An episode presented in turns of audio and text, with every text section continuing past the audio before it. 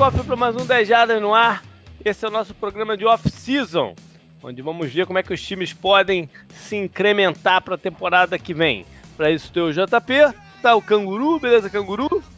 E aí, tudo bem? E tá com a gente, como todo ano desse programa, o Vitor do Two Minute Warning. E aí, cara, tudo certinho? E aí, JP, beleza? Valeu pelo convite de novo. Tradição legal, nossa. Legal, legal, isso aí. Bom, antes da gente entrar no programa, alguns recados. É... É... Esse, esse é o último episódio antes da gente entrar no nosso break anual. Né? O break desse ano vai ser de três semanas só. Então, a partir de semana que vem, a gente está descansando. Mentira, porque eu aproveito esse, esse tempo para dar uma entrar, entrar fundo né, no draft da, da, da NFL. É, é, é, quando eu aproveito para começar a fazer minha cabeça e montar tudo a nossa estrutura do draft. Então é importante que eu não, que eu não tenha mais nada em volta, né? que eu concentre 100% nisso. E em breve, então, a gente está de volta com, com a nova temporada, vamos dizer assim, do programa. É, queria a, agradecer a galera do Apoia-se mais uma vez, né? É, hoje, de novo, a gente não teve um participante aqui conosco e por razões é, N, mas enfim, quando a gente voltar, tá de volta a, a, a ação com os nossos apoiadores. E eu queria, de novo, eu não recebi nenhuma uh, sugestão, né? Como a gente fazer para envolver nossos apoiadores na época do draft.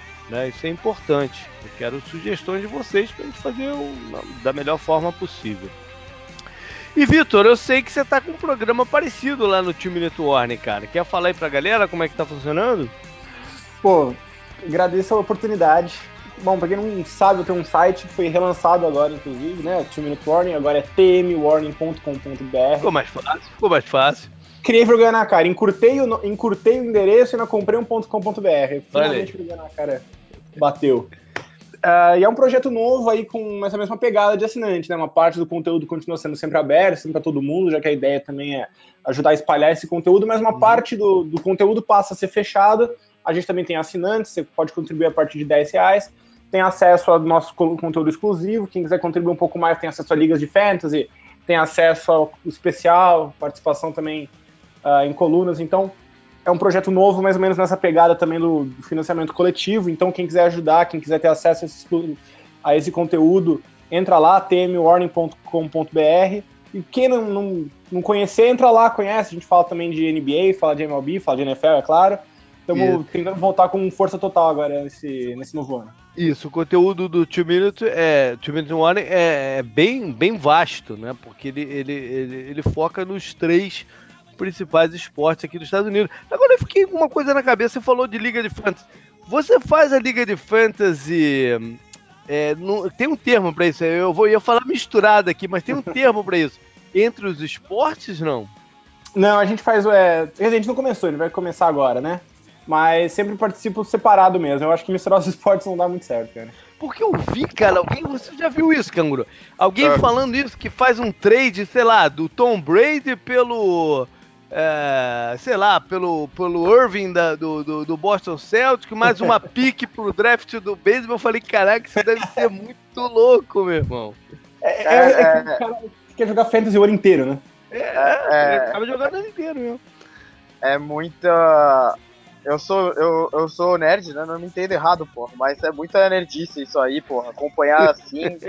e, porra, pra ganhar ainda, né? É, é muita coisa. Uma vez eu tentei jogar o da NBA mas eles, as partidas são semanais, né? Elas se alongam durante toda uma semana, porque tem jogo, tem muito jogo. Aí conta tudo que os jogadores fazem, né? Mas acho que dá para mudar também para ser por partida. Cara, é muita coisa. Eu sei que eu fiz um draft outro ano aí, e a pessoa que eu fiz o draft foi vice, eu fui campeã, então eu me senti bem. Acho que eu peguei o eu peguei o Stephen Curry e o Clay Thompson no ano que eles ganharam a primeira vez, então mandei bem.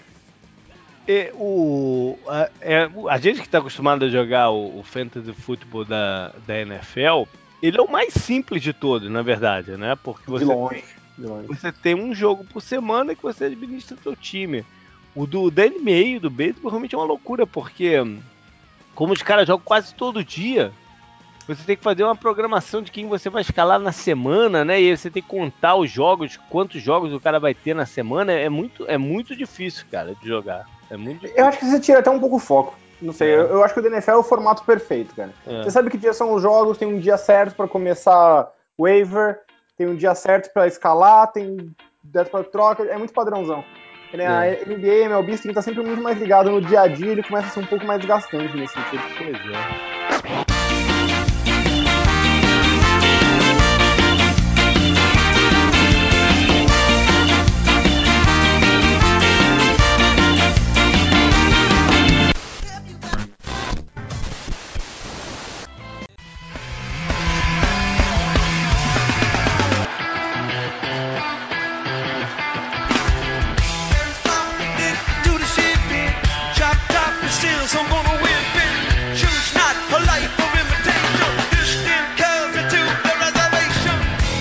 Beleza, vamos então pro programa. É, vamos começar logo de cara, né, com o que é o mais importante, né, que é a questão dos quarterbacks, porque os queiram ou não, eu sei que o Canguru já mencionou isso e que é, é essa off-season vai ter com muito a gente vai ouvir muita conversa de se o quarterback é realmente a peça que você deve iniciar o seu, o seu time ou se você pode montar um time forte só encaixar um quarterback. Né? A gente viu uh, dois times chegarem na final da, da conferência mais ou menos assim, que foi o Jacksonville e o Minnesota, e o Philadelphia acabou chegando com um quarterback reserva. Mas não quer dizer que o time foi montado dessa forma, né? Foi, foi uma questão de. É, eu acho que foi um, foi um acidente de percurso essa temporada. E... Eu gosto de colocar as coisas da seguinte maneira. Uhum. Todo, todo ano é, é prov... a NFL prova pra gente que você não precisa de um grande quarterback para ser um time competitivo. Uhum. Mas também todo ano prova pra gente que ajuda muito. Pois né? é. Pois é, porque você imagina é, esses dois times, por exemplo, Jacksonville e Minnesota, com as defesas que eles tiveram, se eles tivessem um quarterback melhor em campo. Uhum. Eu, eu, não quero, eu não tô falando mal do Case Keenum, por exemplo, não. Né, que entrou lá no, no, né, no, no fogo e se saiu bem. E, e, vai, e vai capitalizar com isso com toda a justiça nessa off-season, né? Já que ele é um free agent, que a gente vai falar daqui a pouco. Acho que muito dessa temporada que ficou um pouco abaixo do radar também foi o mérito dos esquemas, né? Eu falei isso também uhum, no último programa. Uhum. A gente deu muito crédito, né, pro Pat Shermer, que assumiu o Giants. A gente falou muito do ataque do Eagles, eles perderam tanto o coordenador quanto o quarterbacks coach, né, agora. Uhum. A gente falou muito do esquema do Jaguars contra o Steelers, que foi perfeito, né, para aquela partida, pro ataque do Jaguars. É, Principalmente, acho que o, touchdown do fullback, né, ilustra muito bem o como eles exploraram as fraquezas da defesa dos Steelers. É, e esses caras foram produtos desses sistemas, né? É, falar assim parece que eu tô tirando um pouco o mérito deles, mas eles também fizeram jogadas acontecer, né? O, o Casey Keenum ganhou mérito por estender muita jogada, né? Mostrou atleticismo, né? Ele soube explorar os dois recebedores que ele tinha que eram, que eram muito bons e tal. Acho que além do, dessa discussão de elenco, essa, a discussão do, dos esquemas tem que vir, né? A gente falou muito do, do McAvey também, né? Você falou sobre uhum. ele chamar as jogadas antes lá do ponto fechar e tal. Uhum. É, essas coisas vão ficar meio perdidas, acho que nessa discussão de quarterback elite contra elenco forte, né? Mas acho que tudo isso tem que ser envolvido também, né? Não é só é. mérito do, do elenco forte. Pois é, mas isso, isso reflete, mas, mas, mas o conceito do que o quarterback é, é a peça fundamental, se reflete no mercado de free agent, que raramente a gente vê um quarterback titular chegar a ser um, um a estar tá totalmente livre, né? Esse ano é um ano diferente, porque a gente tem um, não, eu não quero dizer se ele é, tá entre os 10 melhores, 5 melhores, 15 melhores, eu não quero dizer, é, não quero categorizar o Kirk Cousins assim, mas de o fato é que ele é um quarterback titular. Que você uhum. pode encaixar no teu time e ser competitivo com ele. Isso é raríssimo de acontecer. É, mesmo que a gente não vai entrar nesses rótulos tipo top 5, top 10, o que a gente pode concordar, eu acho que é assim, Uh, não sei, eu não consigo lembrar de cabeça qual foi a última vez que um quarterback desse nível chegou como free agent, um free agent puro, vamos chamar assim. Pois né? é. é se você for pegar na história, se você for pegar na história, o último que chegou assim foi o Peyton Manning. É que Mas tava com lesão. O, e o Drew Brees também, né? O Drew Brees é foi mais atrás. Eles só chegaram a estar livres por causa de lesões. Isso, exatamente. Eles o, eram. O está pleno. Exatamente. Eles eram quarterback titulares pela performance deles, mas eles tinham uma questão médica séria pairando em cima da cabeça deles. Né? Sem a qual não, muito provavelmente nem chegariam a ser agentes Exatamente, livres, né? exatamente. Os outros dois que você pode até considerar que chegaram assim foi o Brett Favre em 2009. Que já tinha 40 anos. É, pois é, ele já, né? tava, ele já tava com uma percepção de que, né, que era difícil investir nele. Era um ano, você sabia que era um ano, dois no máximo, né? Não era é. um quarterback pra. Tipo assim, você achou o seu novo franchise quarterback. No caso do Favre, era um aluguel de um, dois pois anos é. no máximo, né? E o outro caso que você pode até colocar nesse bolo é o do Kurt Warner, em 2005, quando ele foi para Arizona. Mas ele vinha de um período muito ruim no Giants. E também de lesões. Também ele tinha, tinha, tido lesões em St. Louis, por isso que ele acabou no Giants. E, e tinha ido muito mal no, dentro do, do, do, do esquema dos Giants. Então ele não era o cara que foi disputado a tapa. Né? O Arizona foi basicamente o único time que deu um, um, uma oferta para ele ser titular. Uhum. Que é diferente do caso do Kirk Cousins esse ano. Que tem uns 6, 7 times que poderiam realmente brigar com, com facas para contratar ele. Né? É uma situação ah, bom, muito. A gente, a gente não tá. É, a gente né? não tá levando em consideração que o Drew Brees é um free agent esse ano. Né? É, mas não vai Pois é.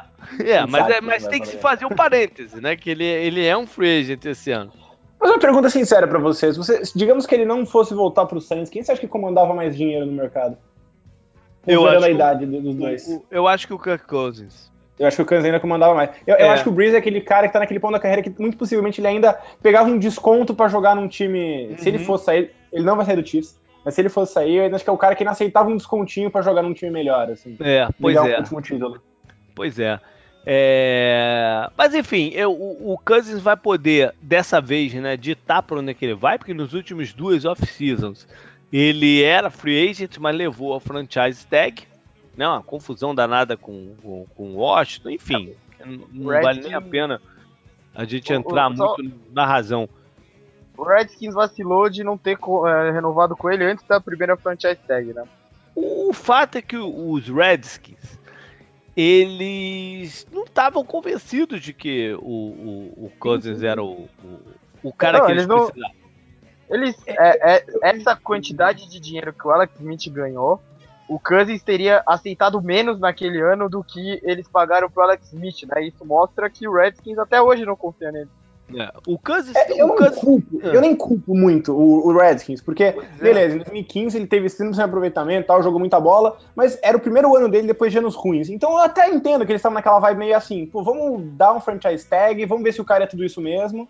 É. E a gente faz assim, né? O problema é que todos os passos que eles foram tomando foram errados, né? Pois Liga é. pra gente, falou publicamente mal dele, não, não, se comprometeu com ele, não deu moral. Pega, por exemplo, para fazer um parênteses, não é, obviamente não é parecido, mas pega o que o Niners fez com o Garopolo aí nos últimos, nos últimos meses, sabe? Uhum. Pô, deu moral pro cara, falou, ah, vamos tancar nada, bota o cara para jogar. Não, esse é o nosso cara, tal. Você viu que a, a, renovação dele, obviamente, saiu cara, mas você viu que ela saiu, tipo, uhum. fácil, né? Uhum. Foi uma coisa muito orgânica. Por quê? Porque os dois lados estavam felizes com aquilo. Não, e você pode até questionar o, o Garopolo de por que, que ele não forçou a barra até para esticar isso mais um pouco, porque é, ele poderia até ter ganho mais. E eu acho que foi por isso. Eu acho que foi exatamente por isso porque ele sabia que ele era o encaixe dele. Exatamente. eu acho que eu acho que rolou a mensagem dele também pro time, pra organização e tudo mais, né?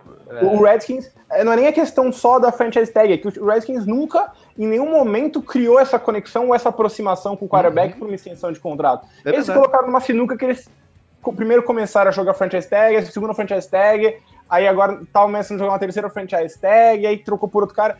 Eles se prenderam num eles se amarraram sozinhos ali. Né? Eles poderiam ter feito um, um, um, contrato com, com, com o Cousins, dando um aumento salarial pro último ano dele, com uma opção de renovação, e, enfim, e, e ter, ter, ter, lidado com isso melhor. Mas como eles não estavam convencidos e bateram de frente, a coisa só foi se arrastando e chegou nesse ponto. E, é, e aí depois a, a, questão do Alex Smith. Cousins. Lembra que eles chamaram de Kurt Cousins ano, uh, ano passado? É, ridículo, Foi uma das coisas mais patéticas que eu já vi é. na vida. Foi verdade. o nome do quarterback.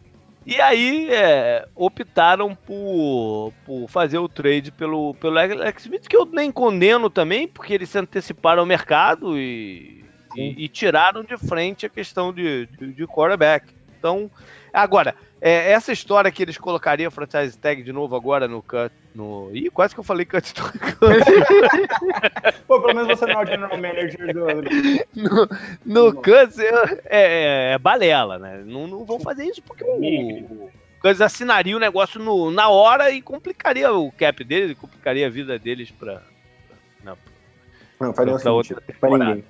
Mas enfim, já que a gente tem um quarterback assim, né, que é um quarterback titular, qual seria o destino ideal para ele? Eu tenho uma resposta polêmica, JP. É polêmico, é, polêmico, é bem polêmico. polêmica para essa pergunta polêmica. Então manda logo. Inclusive, possivelmente vai virar uma coluna no site daqui em breve. Olha lá. Mas, mas, o time que eu mais queria ver contratando o Kirk Cousins era o Cleveland Browns. Eu não tô brincando, cara. Você acha que eu tô brincando?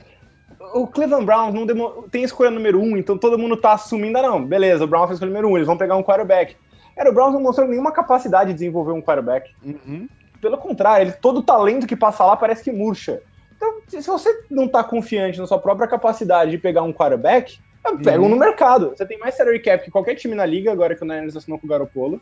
Uhum. Você pode oferecer um contrato grande. E você tem um elenco de apoio muito subestimado para ele tem uma boa linha ofensiva, dois bons wide receivers. Você tem duas escolhas top 4. Você pode fazer uma infinidade de coisas com elas se você não for mais usar em um quarterback. Você pode pegar o Saquon Barkley número 1, um, você pode trocar para pegar mais escolhas. Tem 500 opções disponíveis. E você tem um time que secretamente é mais veterano do que as pessoas acham. Inclusive, eles têm um left tackle que é um futuro Hall of Famer, um dos maiores de todos uhum. os tempos, que é o Joe Thomas, então tem que aproveitar isso agora. Boa linha, boa linha ofensiva. Uma um boa linha né? ofensiva, bons wide receivers, um Tyrande é, era calor ano passado, que era o Indioco, bom. Uh, pega o com Barkley, jogo terrestre, feito, quarterback, feito, de repente tem um ataque bom. Sua defesa não é horrível, você pode pegar, por exemplo, o Minka Fitzpatrick ou o Chubb com a número 4, já que você tá na, usando aquelas é. escolhas. Tem duas escolhas top 5 de segunda rodada, então você pode pegar... Ah, eles estão bem, estão bem bonitos. Não, eles conseguem e, montar por exemplo, um time muito bom. E por exemplo, você troca, você pega o Cousins. Você sai da primeira escolha para um time desesperado por quarterback que sabe que já que não vai ter o Cousins. Sim, aí você já pode pegar mais escolha ainda, mais do que eles já têm. Você tem capital, uhum. trabalho, você tem é, massa de manobra para muito tempo para você eu, estruturar uma franquia eu, vencedora. Eu entendo o que vocês dois estão falando e acrescento o seguinte: pelo lado do Cousins, ele pode até olhar a divisão e dizer o seguinte: Big Ben tá nos últimos anos. Sim. Baltimore vai ter que reformular com. com General Manager novo, inclusive. O Cincinnati é parelho. É, é, é pau a pau. E, e, ele pode até ter o controle da divisão no futuro próximo. Ele pode até olhar dessa forma. Dito isso. Dito isso tudo, deixa eu só sonhar mais um pouquinho rapidinho. É. Existe um cenário real que eles trocam essa primeira escolha com o Jets, que é a número 5, pro Jets pegar um quarterback. É. Eles acabam com a escolha número 4, a número 5 e as escolhas 1, 4 e 5 da segunda rodada. É. Você pega o Saquon Barkley, Minka Fitzpatrick. Eles têm muita cara, opção. É mas dito isso tudo, eu não acredito que isso vai acontecer. Porque, pelo seguinte, porque o, o, o, o General Manager que acabou de assumir, ele teve uma experiência muito é, é, recente com o Chiefs, que tinha um quarterback razoável para bom, que é o, que é o Alex Smith, e sabe qual é o máximo que um quarterback como esse pode te levar pro, dentro dos playoffs. E, e no ano passado ele foi o cara que comprou a ideia de draftar o Pat Mahomes lá para Kansas City, pensando em ter um, um jogador de um potencial maior.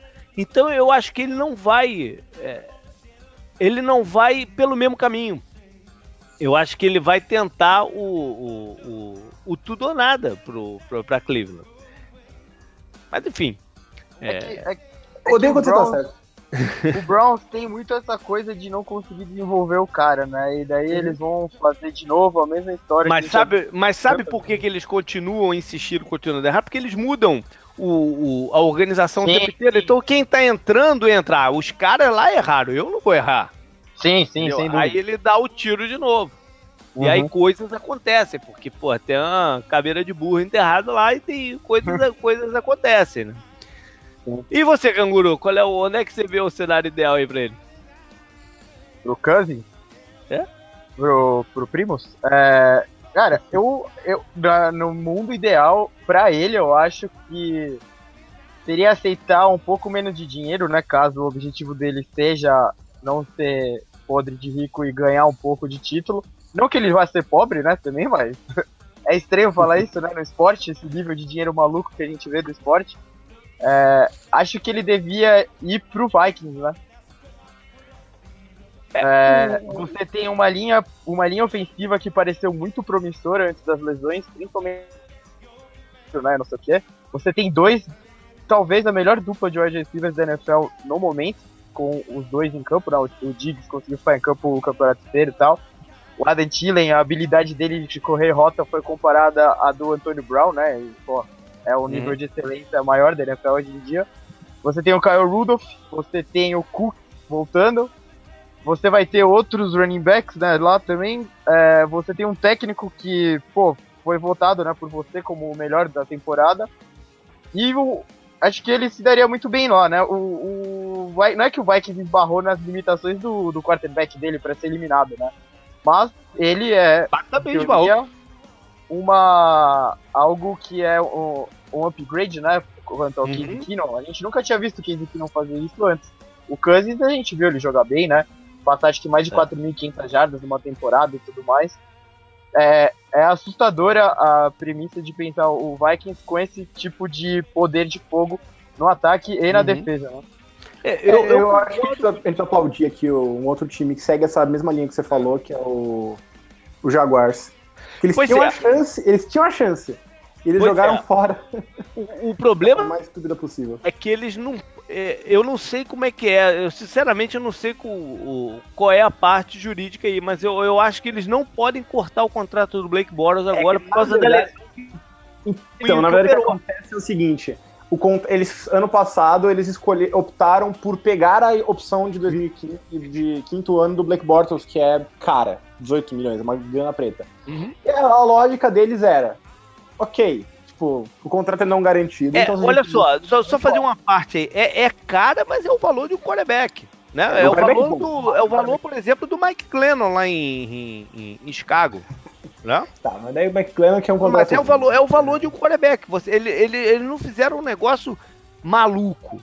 Né? Ele, eles se protegeram da opção de ter um quarterback no ano que vem, caso esse ano fluísse bem, como de certa forma fluiu. Né? Mais ou menos, né? Porque se você for pensar, tipo, ele tá ganhando um contrato top 15. Ele tem um salário top 15 de quarterback, sendo que ele não é um quarterback top 15. E ele tá prendendo o seu time, ele tá limitando o seu time. Mas no final dessa off-season ele não vai ser top 15 mais esse contrato. Esse contrato vai ser de top 20 para top 25. Ele é ah, top 15 ruim, antes, né? antes dessa off-season se resolver. Ah, mas ainda é muito pra um cara ruim. É, mas é. é mas quarterback, quarterback titular você não encontra no, no mercado. É, é, eu, tem, um, tem um analista de drafts que eu, que, eu, que, eu, que eu leio bastante que ele diz que um, um guard você tem que ser capaz de, de encontrar até na fila do Walmart. Mas um, um quarterback titular você não encontra. Mas no caso, no caso do Jaguars, o problema mesmo não é necessariamente o que você está pagando, é o fato de que esse valor se tornou garantido quando ele pois fez uma é. cirurgia no pulso, sobre pois a qual é. o Jaguars já sabia. Exatamente, né? sabia, mas, né, mas não no off-season passada. Sabia, sabia. É, não, agora vazou que eles já sabiam no passado. Ou durante o campeonato? Não, quando eles pegaram a opção, eles já sabiam. E segundo eles, é claro que aquele, que aquele diz que diz, uhum. né? Eles faziam isso porque eles estavam confortáveis com o contrato sendo garantido, porque eles confiavam no Blake Bortles. Uhum. Provavelmente é groselha. Mas, é, mas eu, eu, eu, eu, acho é... estranho, cara, porque você Se você, um ano antes, você sabe que você. que o cara tem um problema no punho, eu não, eu não acredito que eles tenham. Que, que eles sabiam a extensão da, do, do, do, problema. É, a impressão que me dá é essa. Tipo, eles sabiam que tinha uma lesão, não sabiam exatamente qual é, era o tamanho. Que algo, algo que pudesse ser sabe. curado durante a temporada. É, agora, se você sabe que você tem essa lesão, mesmo que você não saiba o tamanho, você vai arriscar 19 milhões garantidos. É. Mas, e agora é aquela coisa, e aí, consegue fazer mais ou menos o que o, o que o Browns fez com o Brock Osler, tipo, pegar achar um time para pegar o contrato dele, entre aspas, a NFL supostamente é. não quer que isso aconteça, então talvez eles realmente tenham se prendido aí, se tirado da briga pelo Kirk Cousins, que era o meu lugar favorito pro Kirk Cousins antes desse contrato virar garantido. É. Agora, em termos, do Vikings, em termos dos Vikings, ele realmente seria, seria um upgrade em qualquer um dos três é, quarterbacks que o Vikings está numa situação muito, muito, muito inusitada, né? De, de, de ter três quarterbacks do elenco, os três terem ficado free agents ao mesmo tempo. E os três serem grandes interrogações, né? Exatamente, os três com interrogações e terem que escolher entre eles.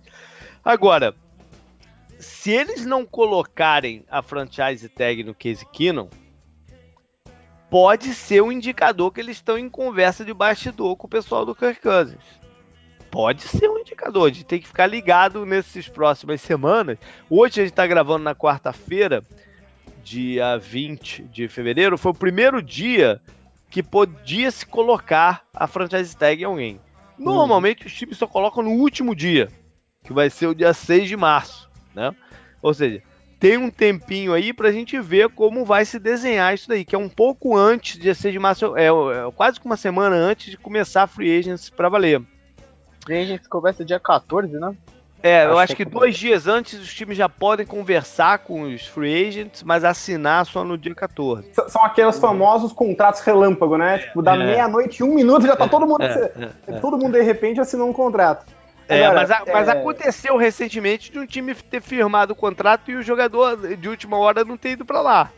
Que foi o Frank Gore que tinha firmado com o Philadelphia e acabou assinando com o Indianapolis. Né? E, inclusive teve um time, que se não me engano foi o Chiefs, que inclusive foi multado por ter conversas com o jogador antes da hora. Assim, é raro, é, mas acontece. É, é, o é. caso do Cousins é legal, sem querer me alongar demais, mas é só um ponto que é legal nesse caso, que é aquela. É uma coisa que a gente sempre esquece toda a season, toda vez que a gente vai falar de contratos de jogadores, que é a gente não sabe quais são as preferências do jogador. Né? Uhum. Né? Cara, eu não sei se o Cousins está procurando dinheiro, não sei se ele está procurando dinheiro garantido, tipo, estabilidade de longo prazo, não sei se ele está esperando um lugar onde ele vai ser protagonista, ou se ele quer um time que possa esconder uhum. ele mais. Tipo, cada pessoa encara isso de um jeito, cada pessoa tem as suas próprias preferências, e a gente uhum. não tem como saber de antemão qualquer do Cousins, então a gente acaba meio que projetando o que a gente pensa no jogador, mas a gente tem que lembrar que não funciona assim. Pois é, mas, mas Money Talks. Não, fala. A questão é o quanto. É, pois é. E quem tá mais se desenhando para colocar essa quantidade de dinheiro na mesa é o New York Jets. Ah, o uhum. Jets, cara, tem uma peculiaridade. Porque um dos boatos do Jets não só é que eles vão colocar mais dinheiro na mesa que todo mundo, mas é que eles vão fazer o contrato ser garantido. Pois é. Tem um se boato eles fizerem isso, se eles fizerem isso, cara, acho que os outros 31 times ali vão querer matar eles, cara. Exatamente o meu ponto, JP. Ainda bem que os grandes pensam igual vai que, vão querer matar os, os caras. É... é um precedente horroroso pra NFL. Vai ser... Pois dizer, é, pra, eu tô muito curioso para ver se isso vai acontecer. Mas eles são os favoritos, de fato, para assinar com, com, com Kirk Cousins. Primeiro, que eles estão se movimentando, e, eles já devem, cara, eles já devem estar em, em conversa já, um, já há um tempo, né? Eles estão se movimentando para né, acertar a coisa do jeito que o Kirk Cousins gosta coisa, teve, teve pitaco em quem é o, o, o coordenador ofensivo deles. Não. É essa troca de coordenador que eles tiveram. O Bates, que é o novo coordenador, que teve uma passagem por, por, por Chicago mais recente, ele trabalhou na comissão técnica do, do, do Kyle Shanahan, do, do, do, perdão, do, do pai do Kyle Shanahan. O, e, então, tem um que foi quem draftou o, o Kirk Cousins para Washington. Então existe uma certa familiaridade esquemática aí na, na nessa brincadeira. É, é, engraçado como as coisas acontecem, né? Que se o, o, o Jimmy Garoppolo não tivesse virado lá no 49ers, né, não tivesse acontecido a troca, Uhum. E aquela história que eles perguntaram antes pelo Tom Brady, né, tal. Uhum. A gente não ia estar tá discutindo nada de Kirk Cousins porque o lugar perfeito para ele já ia estar tá decidido. E ele ia para lá porque a familiaridade é muito grande, né, que é, é isso que você tá meio que entrando. Então, o bonitão bem sucedido de sete jogos e sete vitórias tá estragando tudo pra gente, tá vendo? Por isso que a gente tá gastando mas eu acho que. O, eu, eu, acho que pro Kirk Cousins o Jets também não é uma má pedida. Eu também não acho, não. Porque, olha só, o, é até, até um lance de expectativa. Por exemplo, muita gente falando do, do, de Denver também, né? Denver, a expectativa é título. Né? Você acha ainda, JP? Eu acho que não, hein? Com certeza, a expectativa deles de, de fazer um investimento desse seria título, apesar de eu achar que eles estão muito longe do, do. Eles não têm mais o elenco que eles tinham. Tá muito longe de ter o elenco que eles tinham. Mas é, a, a tá expectativa tá... seria essa. O Jets classificar no wildcard, eles já estão já rindo de orelha a orelha. Ele, e, e, e, mais, qual foi o último quarterback bom que o, que o Jets tiveram? Mark Sanchez, não tô brincando. então, o, o, o, o Kirk Cousins seria anos-luz melhor que qualquer um que ele tiveram, sei lá, nos últimos 20 anos. Eu, eu vou tirar o Brett Favre dessa, dessa conversa, que ele passou um ano lá, quer dizer, metade de um ano. Acho que foi uma loucura também, né? É, o quarterback em condição normal deles não tiveram, não tem ninguém do tipo do Kirk Cousins há muito tempo. Eu vou, eu vou ser sincero, eu acho que o Jets indo atrás do Kirk Cousins agora parece uns anos atrás. Sabe quando um time que é ruim, é para ser ruim, tá se reconstruindo, tem uma temporada um pouquinho fora da curva e se empolga achando que tá melhor do que é de verdade, aí meio que vai pro all-in e aí descobre que ele tava um pouco mais atrás do que ele achava e o movimento não leva ele o suficiente para frente. Eu tenho um pouco de impressão que o Jets aconteceu isso esse ano com eles. Eles eram pra eles serem muito ruins. Mas eles têm muita massa de manobra para melhorar o time também. Não, eles têm um time jovem e tem bastante salary cap. Eles podem absorver o Kansas e outros jogadores que eles queiram dar uma incrementada. É, não é o caso, por exemplo, do, do, Denver ou do Arizona, que se contratar ele vão ter que expurgar uma galera para poder acomodar a coisa e montar um time. Né? Enfim. É, não sei. Vamos ver, vamos ver o que o, o futuro. Futuro em breve, né? Mais um mês a gente já vai ter essa, essa, esse cenário todo desenhado.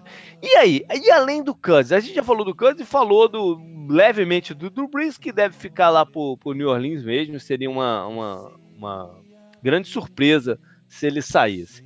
E para esses outros times que precisam de um quarterback? O draft é um caminho normal e a gente, né, presumidamente, tem um bom ano de quarterbacks vindo por aí. Mas você apostar suas fichas num quarterback calouro também é complicado. Então, quais são as outras opções que teriam disponíveis para alguém que quer competir agora?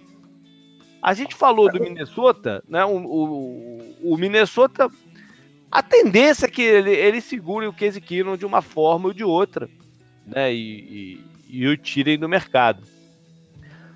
Mas e aí? Não sei, viu? Não sei. Eu acho que. que eles fariam isso? Eu acho que eles, vão, eles só não fariam isso se o Kirk Cousins é, sinalizasse para eles que é para lá que ele quer ir.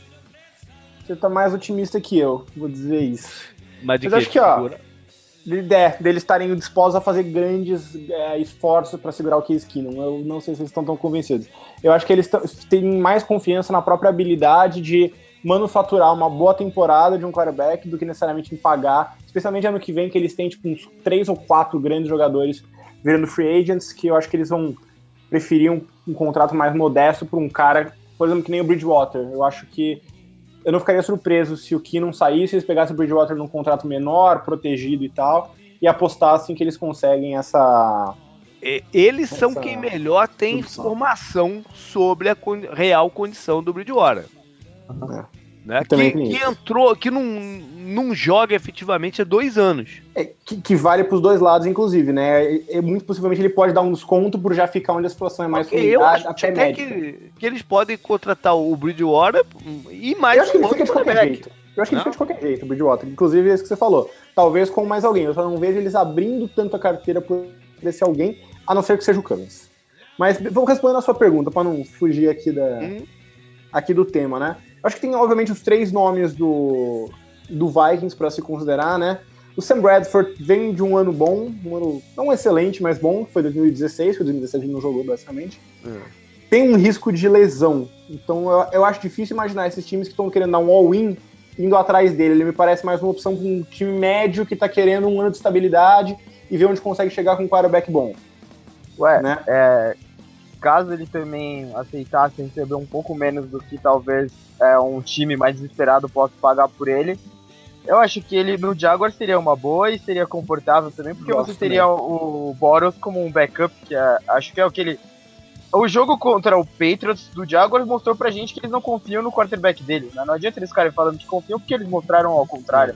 Uhum. Então o Sam Bradford acho... seria um upgrade ao Boros, ainda mais se ele jogar igual ele jogou aquela partida contra os Saints, né, no começo da temporada de 2017, que, pô, foi incrível, né? É. Gosto. O, Gosto o, eu acho falando. que ele não vai ter um mercado de algum time chegando para ele, ó, toma aqui um contrato de 4, 5 anos.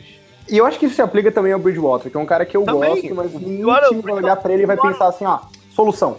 É... Não, o Bridgewater é até mais grave a situação. Acho que o Bridgewater hum... vai acabar aceitando um contrato de reserva mesmo, é, ele precisa mostrar que ele pode jogar, é a primeira coisa. A questão do Bradford, é, é todo mundo sabe que ele pode jogar. É, o, que eles não, o que ninguém sabe, nunca vai saber, é o, quantas rodadas ele vai durar no campeonato. É, vai apanhar que não condenado. Tem uma certa, tem uma leve diferença aí.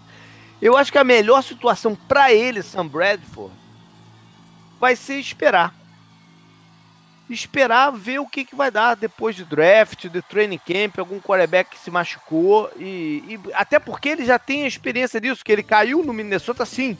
É. Né? Então os times até podem olhar para ele e falar, pô, ele, ele pode ser minha solução desse ano.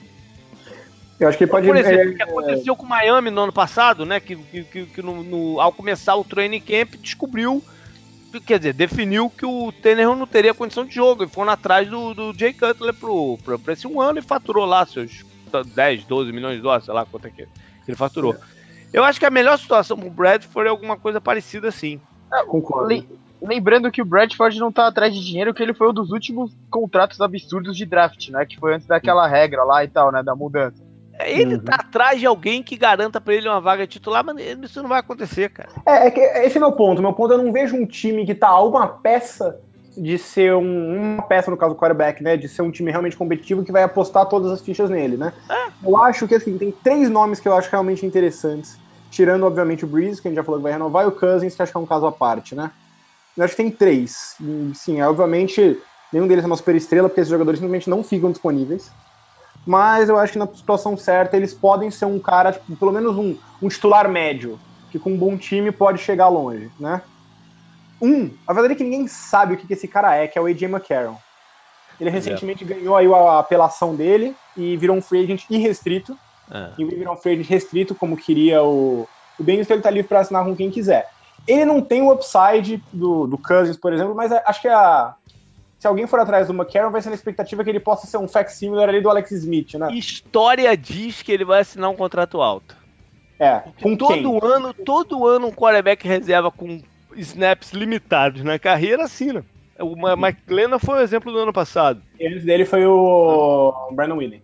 Ah, e você, você vai vindo para trás. Perdão, perdão, Porque como os times estão desesperados por, por um quarterback, o nego, nego arrisca, né? Sim. Mas eu acho que ele é um cara que, assim, no time certo, ele pode ser um Alex Smith light, assim, aquele cara que. O Alex Smith desse ano até foi melhor do que isso, mas aquele Alex Smith mais do ano passado. Aquele cara que, assim, ele faz o básico, fica no playbook, não comete erros, não vai ganhar jogos sozinho, mas que também não é o cara que vai fazer o ataque funcionar bem. Ele é uma peça importante do sistema.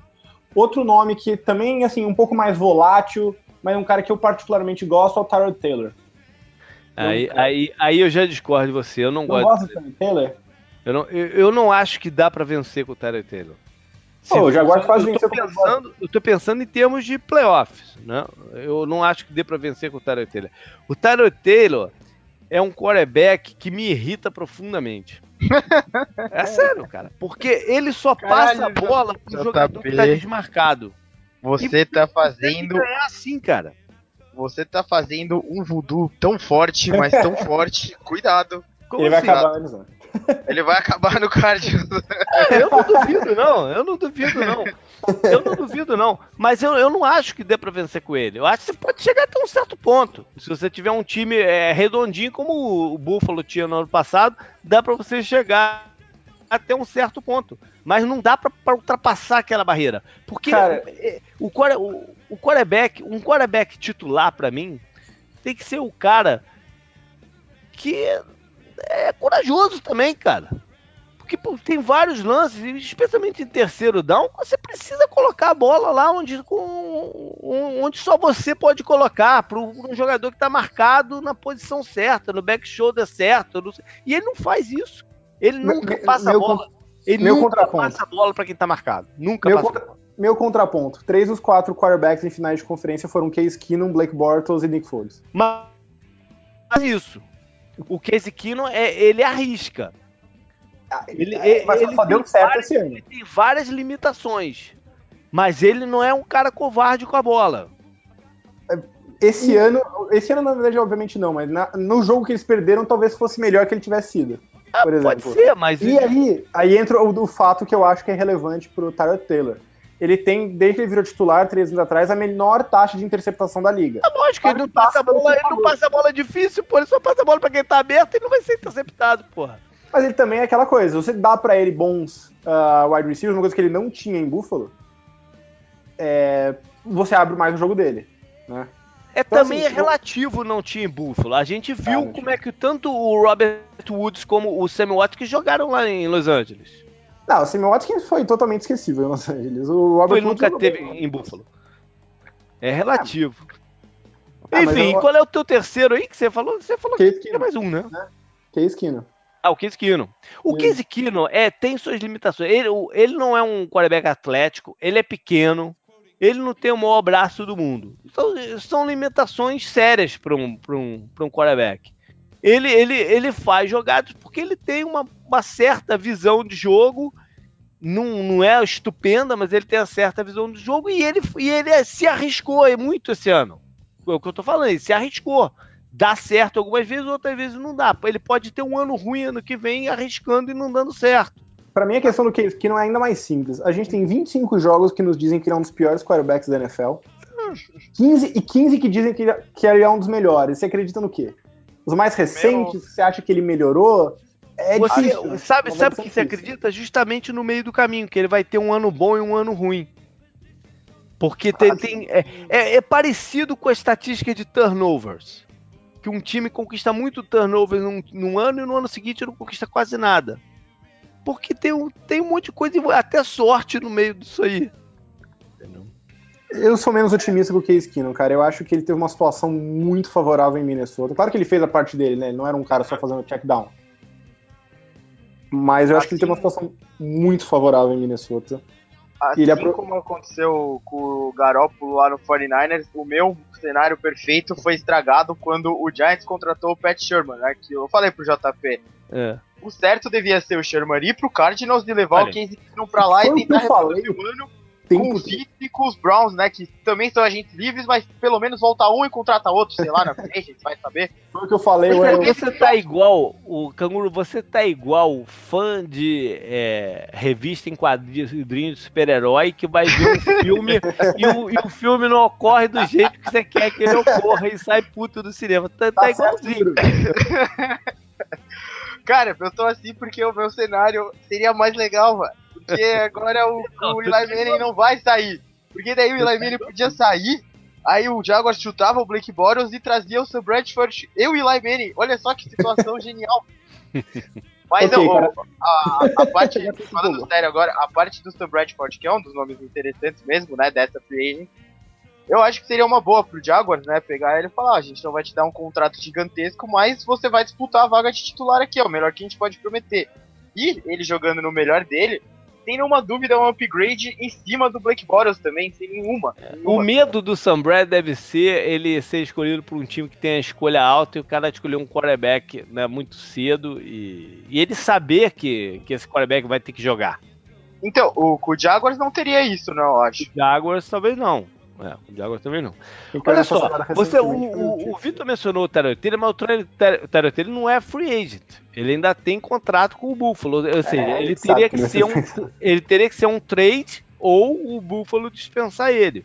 Mas ele, ele vai ser uma cap, a, próxima, a próxima questão. Tem algum outro jogador que poderia ser solução via trade? Hum... Bom, se alguém quiser pagar uma escolha de primeira rodada no CJ Beathard, o Niners tá ouvindo, tá? Só jogando aqui. Ó, o jogador é o Nick Foles, né? É, sim. Recém, recém é, premiado é, MVP do Super Bowl.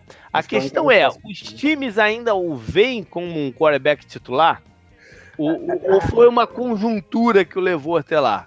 Essa é. off-season é genial porque a gente nunca viu isso, né? O MVP do Super Bowl e um dos finalistas da NFC com quatro, quase quatro quarterbacks praticamente vagos, né? Entre esses dois times. Uhum. O Vikings com três e o Eagles com o Foles que tá nessa situação maluca, né? É. É, é. o que eu falei no programa que a gente fez sobre a campanha do, dos Eagles. História diz que o Foles vai para algum outro time, se não esse ano, no ano que vem. A história diz isso né? Porque o, o, o cara vai receber ofertas, o ego dele vai, vai né, ele vai querer jogar, enfim, a história diz que, que isso vai acontecer. Eu não sei se o Eagles faria a transação nessa off-season, porque eles, eles têm uma incógnita grande que é a recuperação do Carson Wentz, né? Que tanto pode estar disponível para jogar na semana 1, se tudo correr excepcionalmente bem, ou de repente na semana 5, né? E, e aí?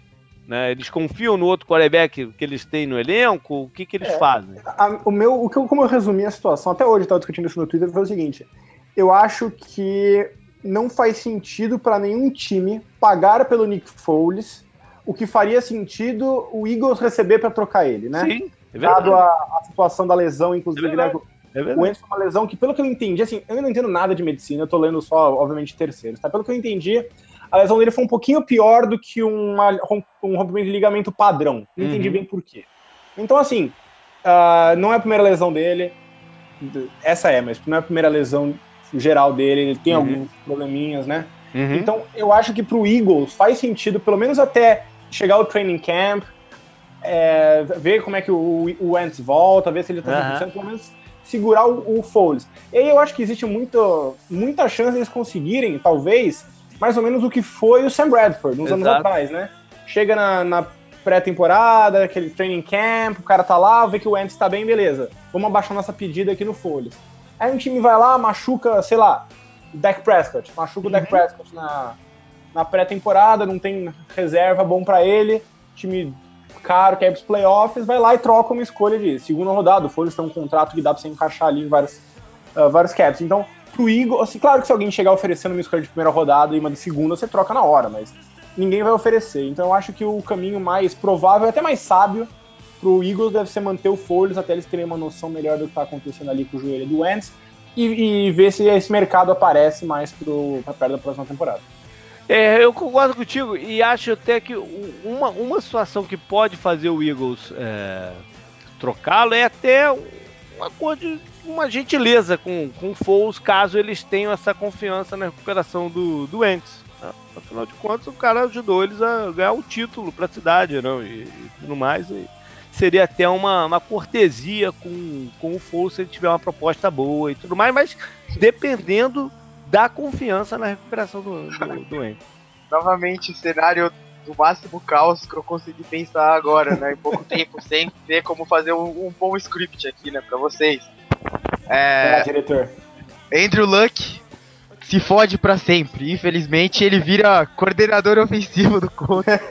Aí esse coordenador ofensivo leva ele pro Colts. Ou o. Levam ele pro Vikings, né? Depois uhum. do Vikings perder os três na Free Agent. Foles acaba sendo titular do Vikings por causa do coordenador ofensivo do Vikings, que, é o coordena... que era isso o quarterback. Né? Isso eu não acredito, porque o, o Minnesota sabe que esse coordenador que eles contrataram é tampão. É, é, que muito em breve ele vai, ele vai acabar sendo head coach em algum time. Então eles não investiriam tanto em cima de um, de um, de um quarterback só porque ele tem uma ligação com esse coordenador. Mas o, do, o, o caso do Indianapolis é, um, é um desses que na, na, realmente na, na, junta tudo que você falou com o do, do Vitor. Né? Chega, chega em setembro, agosto, eles olham pro Andrew Luck, ele ainda não conseguiu lançar uma bola. E agora? Vamos de Brisset? Né? É, eu é, consegui chegar a três times, que, três times que eu acho que fazem sentido, particularmente pro Nick Foles, e os três mais ou menos na mesma pegada. Que seria mais alguma coisa nesse sentido. Não conseguiu um quarterback, não tem uma escolha posicionada para pegar um quarterback top. Você pega um quarterback ali na segunda rodada, por exemplo, o Kyle é, Lauleta, Lauleta, não sei como é que é o nome desse cara. Uhum. É, enfim, o cara, Richmond, acho que é o Richmond. O Kyle Lauleta, parece Cebolinha falando alguma coisa, nossa. É, Kyle Lauleta. Pega esse cara para mais ou menos desenvolver, segunda, terceira rodada, pega o Nick Foles um contrato de um ano. Aí você tem meio que uma corrida ali. Você tem o calor se desenvolvendo e o Foles jogando. Você tem um ano de informação a mais sobre o Nick Foles para saber se você quer manter ele no time pro futuro. E aí você tem um calor que está desenvolvendo para ver qual é melhor. Se você chegar, não, o Foles é o meu cara do futuro, legal, achei meu cara do futuro posso tentar de repente trocar esse meu calor depois Mas e tal. Ninguém, ninguém pagaria o preço que o Philadelphia pediria. Não, não ninguém vai pagar a terceira rodada. Mas, por exemplo, se eu sou o Bills, ou até o Cardinals, eu não sei se eu não oferecer uma escolha de terceira rodada, assim, chegando mais Mas perto da temporada, eu acho que o, o Philadelphia não aceitaria na condição atual. Mas enfim, é, mais algum jogador aí por trade que, que poderia estar disponível e, e, e resolver esse problema de alguém, não? Não que ele resolva o problema, mas talvez o Tannehill poderia ser uma troca se o ah, Dolphins Miami, Miami não tem uma alternativa, não. O Cutler não fica. O Cutler Aliás, o nome de renovar com o Cutler. Aliás, um nome de quarterback que eu não falei, mas que eu acredito ser o Free para ter incluído se eu estiver errado, é o Josh McCown, né? Sim. É. é. Que a gente sabe que Ele não é aquela, disse aquela que vai, querer, vai querer jogar no que vem, né? Já falou que vai querer jogar. É. Vem de um ano bom e, e, um pouco naquela pegada do, do Kino, né? Uma situação boa, um bom trabalho da comissão ofensiva, um pouco de estabilidade atrás da linha ofensiva. O cara conseguiu render. Então, é, por um tampão, para um time é. que ali tem uma opção de. Eu acho que o Macau que é um cara bem, velho. bem num, num desses times que do topo do draft escolherem um jogador. Um é, um cara de um ano é. ali, pra, enquanto um calouro fica em segundo plano e hum. tal. Eu acho que é, é um nome a ser olhado aí. É verdade. Verdade. Bom, vamos passar então para pro, os demais jogadores da, da Free Eu queria só inverter aqui a ordem da, da, da pauta que eu mandei para vocês e, e, começar já fazendo a brincadeira, sem, sem ser nada muito elaborado, é, muito extenso, não. Mas eu, eu peguei dois jogadores que são free agents, não quarterbacks, para a gente pensar qual era a melhor alternativa para eles. Um foi o, o Dion Lewis, running back dos Patriots.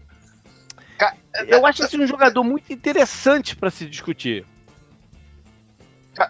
Eu acho que dá pra gente falar de cara para onde ele tem que ir, sem nenhum problema. É. Pô, pro time do Vitor, é lógico, 49 vai jogar com o time. No esquema de um cara altamente agressivo e, porra, um dos melhores coordenadores né, da NFL, que se é. tornou head coach. E com o cara que ele treinava até outro dia. Pô, tá em casa. Não, é, é, verdade. Né? Mas a, a, questão do, do, do Dionísio é o seguinte: o, o, os Patriots não, não, são lá muito chegados a pagar né, alto para ninguém. Então pode ser que não, não renove com eles. O, o, o mercado de running back tá com uma oferta maior do que a demanda. Né? Então vão ter vários times aí com podendo ir para vários caminhos, né? ao invés de investir uma grana pesada num, num running back. O contraponto disso é que o John Leeson é um, é um running back capaz de gerar jogadas em situações não ideais. É, era mais ou menos isso que eu ia te trocar, inclusive, cara. Né? Diferente é. de vários dos outros running backs que estão disponíveis. É, eu acho que ele tem um, um, estilo muito específico que você falou que realmente tem uma abundância muito grande de running backs nessa, uhum. nessa free agency. Mas o tipo de running back, eu acho assim, eu não sou pegar a posição, mas eu acho até que a gente devia separar um pouco essas posições hoje em dia. O que é um running back corredor e um running back recebedor? Claro que coloca muitas aspas aí no meio, tá? Uhum. Mas assim, grosso modo. Uh, ele é aquele cara que ele, ele consegue correr, ele mostrou que ele consegue correr, mas ele não é um cara que vai ser o seu every down back, aquele cara que vai ficar baixando a cabeça e dando pancada no meio da linha ofensiva para ganhar 3, 4 jardas numa primeira descida.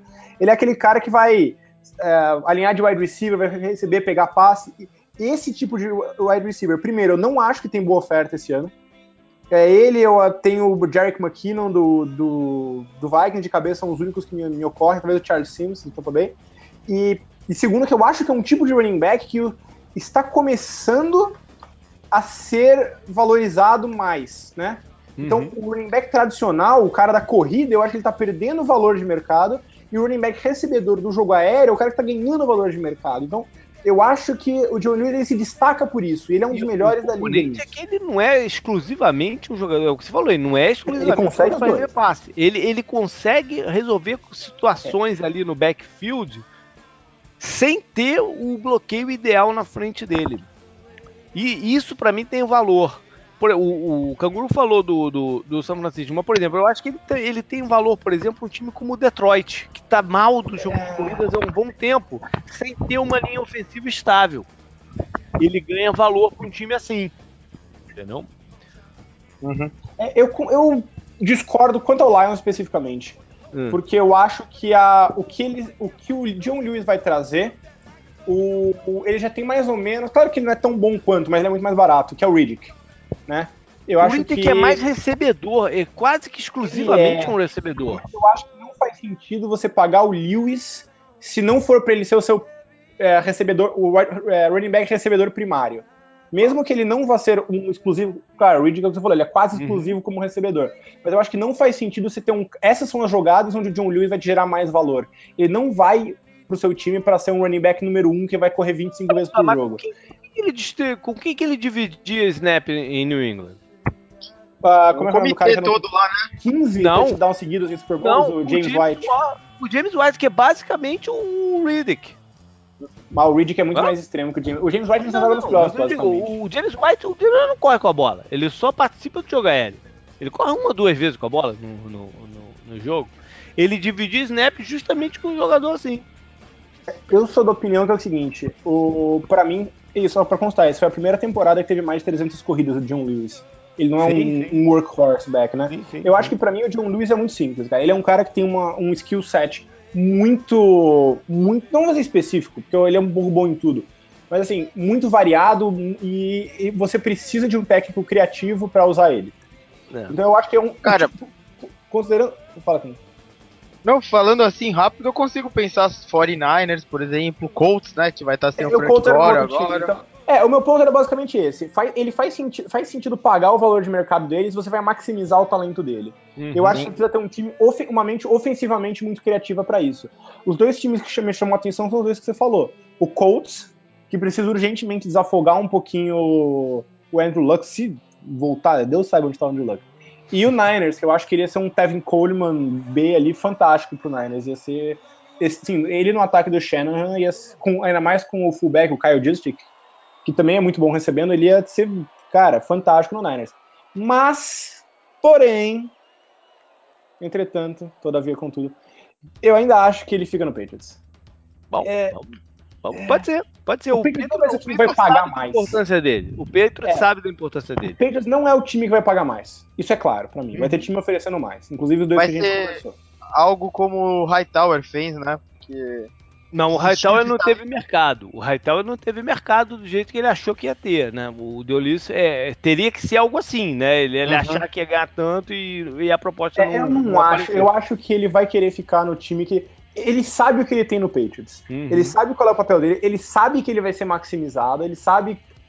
Ele sabe onde que ele tá se metendo. Foi, e... foi o que você falou, né? O, o, ainda mais com o, o McDaniels ficando lá, ele sabe exatamente o que ele vai esperar no ano seguinte, né? Ele exatamente. sabe que o, o, ele vai ser usado no máximo, né? Eu é. pensei aqui rapidinho, por exemplo, no Seahawks também, que, porra, precisa de um running back e seria interessante é. ver ele do lado de um quarterback que improvisa tanto quanto o Russell Wilson, né? Eu Mas não acho que o jeito que o Seahawks usa os running backs vai ajudar ele. Especialmente uhum. com aquela linha ofensiva. O, no Rams ele seria bom, mas eu acho que ele é um pouco supérfluo dado como o Gurley tá jogando, por exemplo, né? Sim. sim. O, o Seattle só tem que lembrar que eles estão mudando de coordenador ofensivo. É verdade. Vai, vai é assumir o Schottenheimer que, pelo que a gente lembra dele nos Jets, quando ele ficou mais tempo, gosta de um estilo de corrida mais pesado, talvez, né? É, é bom, foi como o Seahawks teve sucesso recentemente, né? Talvez eles tenham, sejam presos da fórmula, né? O outro jogador que eu separei aqui foi o Ezekiel Ansa, que é um pass rusher, né? É... Ele é um pass rusher que tem alguns... que, que é uma posição premium, né, que também grandes pass rushers dificilmente chegam no, no, no, mercado aberto assim, mas ele tem algumas situações, que é uma é uma, uma certa irregularidade. Né, certo. Né, de, de... Você é um cara mó legal, ele foi de 14 sacks e meio para 2 para 12. Pois é, mas você pode até fazer um paralelo que ele jogou melhor no ano que ele teve 2 do que jogou no melhor do que no ano que ele teve 12. E esse é o, isso que me preocupa um pouco, porque o sec flutua muito, né? Pois é, pois é. Às vezes é uma questão de você conseguir transformar a pressão no sec, mas a pressão ainda tá lá. Exato. Né? E, Agora, ele, é tem uma outra, ele tem uma outra questão é, que é ninguém sabe exatamente qual é a idade dele, cara. Essa é uma parada que me persegue desde o draft dele, cara. Ele é da Nigéria é, e há uma grande dúvida Gana, de qual, é, qual é a idade dele. Ou seja, como é que você pode projetar o quanto tempo que ele vai te dar de retorno em alto nível? Né? É, ele é e... o famoso gato, né? Igual os, os, nigerianos lá da seleção de 94, né? Que... Pois é, ninguém sabe, cara. Eu acho que mesmo se, ele, mesmo se ele não for gato, tipo, ele é um cara razoavelmente velho. Mesmo com o que ele não seja gato. Ele já tem 20, ele vai ter 29 anos já. Um cara que tá há 5 anos. Ele, ele, é que tá, ele tem 29, mas ele pode já ter 33. não, mesmo se ele não for, ele ainda é um cara um pouco velho, né? Mas pra... dito isso, ele joga numa posição premium né, do, do, da liga. Então ele deve gerar interesse. E aí, tem algum cenário aí pra ele? Porque. Ele tem muita ele... cara de velho, né? Putz, tava vendo aqui a foto dele, né? Eu acho que o, é... um, um, caminho natural, de repente, seria Cincinnati, para onde foi o coordenador defensivo do, do Lions. Né, e que está precisando de um pass rusher e, está acostumado a apostar em caras que você não sabe exatamente o que, que, né, o que pode acontecer com eles. Enfim. É, eu acho que ainda tem uma chance que ele fique em Detroit, tá? Eu acho que. Não, lógico, isso é considerando que ele não renove com, com Detroit de alguma forma. Né? É que eu não acho que no caso dele é que nem o John Lewis, que eu vejo um motivo não financeiro para ele querer ficar. No caso dele, realmente seria assim, ó, a gente quer assinar você, tá aqui nosso contrato, pronto, tá? Uhum. Mas eu acho que ele é um cara que ele, ao contrário do Lewis, que eu acho que é um cara que, para justificar o valor de mercado para um running back, você precisa estar numa posição específica, né? Por isso que eu citei alguns poucos times. Eu acho que o Ansa já é um cara mais genérico, vamos chamar assim. Acho que ele encaixa em, em mais lugares, né? É, tem que ser no esquema defensivo 4-3, né? Pra ele jogar. Todo mundo hoje em dia joga com os híbridos. Eu não é, mas ele não é híbrido. Assim. Né? Ele não é bem híbrido. Ele não, é, ele não, mas a defesa mais tradicional. Né? Tem espaço para ele. Ah. Por exemplo, eu acho que ele daria muito bem no Niners, que é um time que precisa de um mais um defensive end. O time basicamente tem essa, uma posição vaga uhum. e uma dificuldade em gerar pressão, né? O Tampa Bay Buccaneers, por exemplo, é um time sim, que desesperadamente sim. precisa de pass rush, sim. tem um pouco de salary cap. Eu acho que inclusive seria a minha meu Ué, melhor é, fit. A boa, gente boa. vai falar mais pra frente, por exemplo, os Seahawks. Imaginem que eles cortem o Cliff Averill, que ele não volta uhum. da lesão. Eles vão precisar de um cara, mais um cara na rotação também. Uhum. Bom, é, pensando agora no geral, quais a, gente está tá começando a partir de hoje, principalmente, né, a receber notícias de cortes de jogadores que estão, né, vão alimentar ainda mais o mercado de free agents. Hoje, hoje na quarta-feira teve o Doug Martin, o Josh Seaton, enfim, a gente vai ver muitos outros nomes. Eu fiz até dois posts sobre isso, um é, chutando um jogador de cada time, né, um, um, da, um post da FC e um post da NFC, por, por curiosidade eu tinha colocado o Doug Martin lá como o meu jogador do Tampa, que, que provavelmente não ficaria. É, ou seja, o mercado ainda vai se, se, se inchar. O que a gente tem visto, o, o ouvido, é que não, não é um ano com abundância de free agents. Né? Não é. Especialmente na posição do. Em várias posições. Posições-chave, né? É, é. Pass Rush, inclusive, é uma delas. É, exatamente. Pass Rush é, é uma delas não é um, não é um ano que tem muitas opções de linha ofensiva, né, de recebedores. Uh, tem running, back, back, curiosamente, é que mais abunda. Exatamente. Tem um running back que a gente falou. Tyrande é uma boa classe de Tyrande. É, talvez Tyrande. Mas é, é um, o mercado está restrito. E com isso a gente vai, deve ver menos jogadores recebendo a franchise tag do que no, em anos anteriores. Né? Tem a situação do Le'Veon Bell, que o, o, o Steelers ainda está negociando com ele para não precisar colocar a, a a franchise tag, mas que se não chegar a um acordo deve, deve levar pra, até para ganhar mais tempo e, e, e, poder negociar isso, né? O, o Cowboys praticamente né, garantiu que vai colocar no, no DeMarcus Lawrence, mas a gente tem ouvido muito poucas outras situações. Né? É, tirando a franchise tag de lado, então, quais os jogadores aí desse mercado que tem a chance de faturar alto esse ano? Acho que Olha. o cara que mais se inflacionou na temporada passada do que ele poderia receber e do que ele vai receber vai ser o guarda do Panthers lá, né? O Norman. É, eu queria falar, vai ele foi um fortinha, de... Ele foi fortinho ao pro, né? E acho uhum. que a, a, gente, a gente tem percebido uma. A, a, os, os times começando a dar mais valor, né, para as linhas. É, e, por exemplo, o Vikings, né, na temporada passada, mostrou o quanto uma linha ofensiva uhum. faz a diferença, né? Não foi só o Case Keenum e os recebedores. Eles precisavam uhum. de tempo, né, para as rotas. E ano passado mais. tinha muito mais jogadores é, free agents de, de, linha ofensiva do que tem esse sim, ano. Sim, sim, sim. Então ele ele tá na frente, né? Você é. lembra o que aqui dos outros de linha que tem um nome forte? Tem o, o Pilg, né, do Giants. Uhum. Tem os caras do Patriots, né, que vão virar é, free agent. Josh, é, o Nate Solder, o Josh Seaton, guard do Bears, foi dispensado foi hoje. Eu acho que esse é um nome bem interessante de monitorar aí. Mas foi engraçado que o Bears provavelmente sondou o mercado se podia trocar ele. Né? Não apareceu ninguém interessado em absorver 8 milhões. Acho pelo... que também tem um pouquinho na questão de que ninguém tá botando muita fé na posição de força do Bears também, né? Não, eu acho que não. Acho que tem mais a ver com a questão médica. Porque Possível. o Citor tem problema nas costas e tal, então não sei é, o quanto que isso pode, pode atrapalhar. Porque passado, é um contrato relativamente razoável que tu puder, pudesse absorver para um, um jogador que, pelo nome, é, é, é um, um baita jogador. Né? Você, você mencionou o Norwell, eu só quero, só quero dar uma interrompida aqui para falar o seguinte, que aqui ainda tem uma, uma, um lance interessante dessa off-season, que é a situação inteira do Carolina, né, que está no processo de troca de dono. É. E a gente não. E, e, e, General Manager também, né? Provavelmente eles vão efetivar o, o cara. Manager que... saiu, o General Manager interino tá suspenso por assédio. Mas já voltou, ele já foi. Já voltou? Ele, já voltou ah, ele foi é, chegou à conclusão que não há nenhuma prova contra ele. Então ele já voltou. E deve ser efetivado no cargo.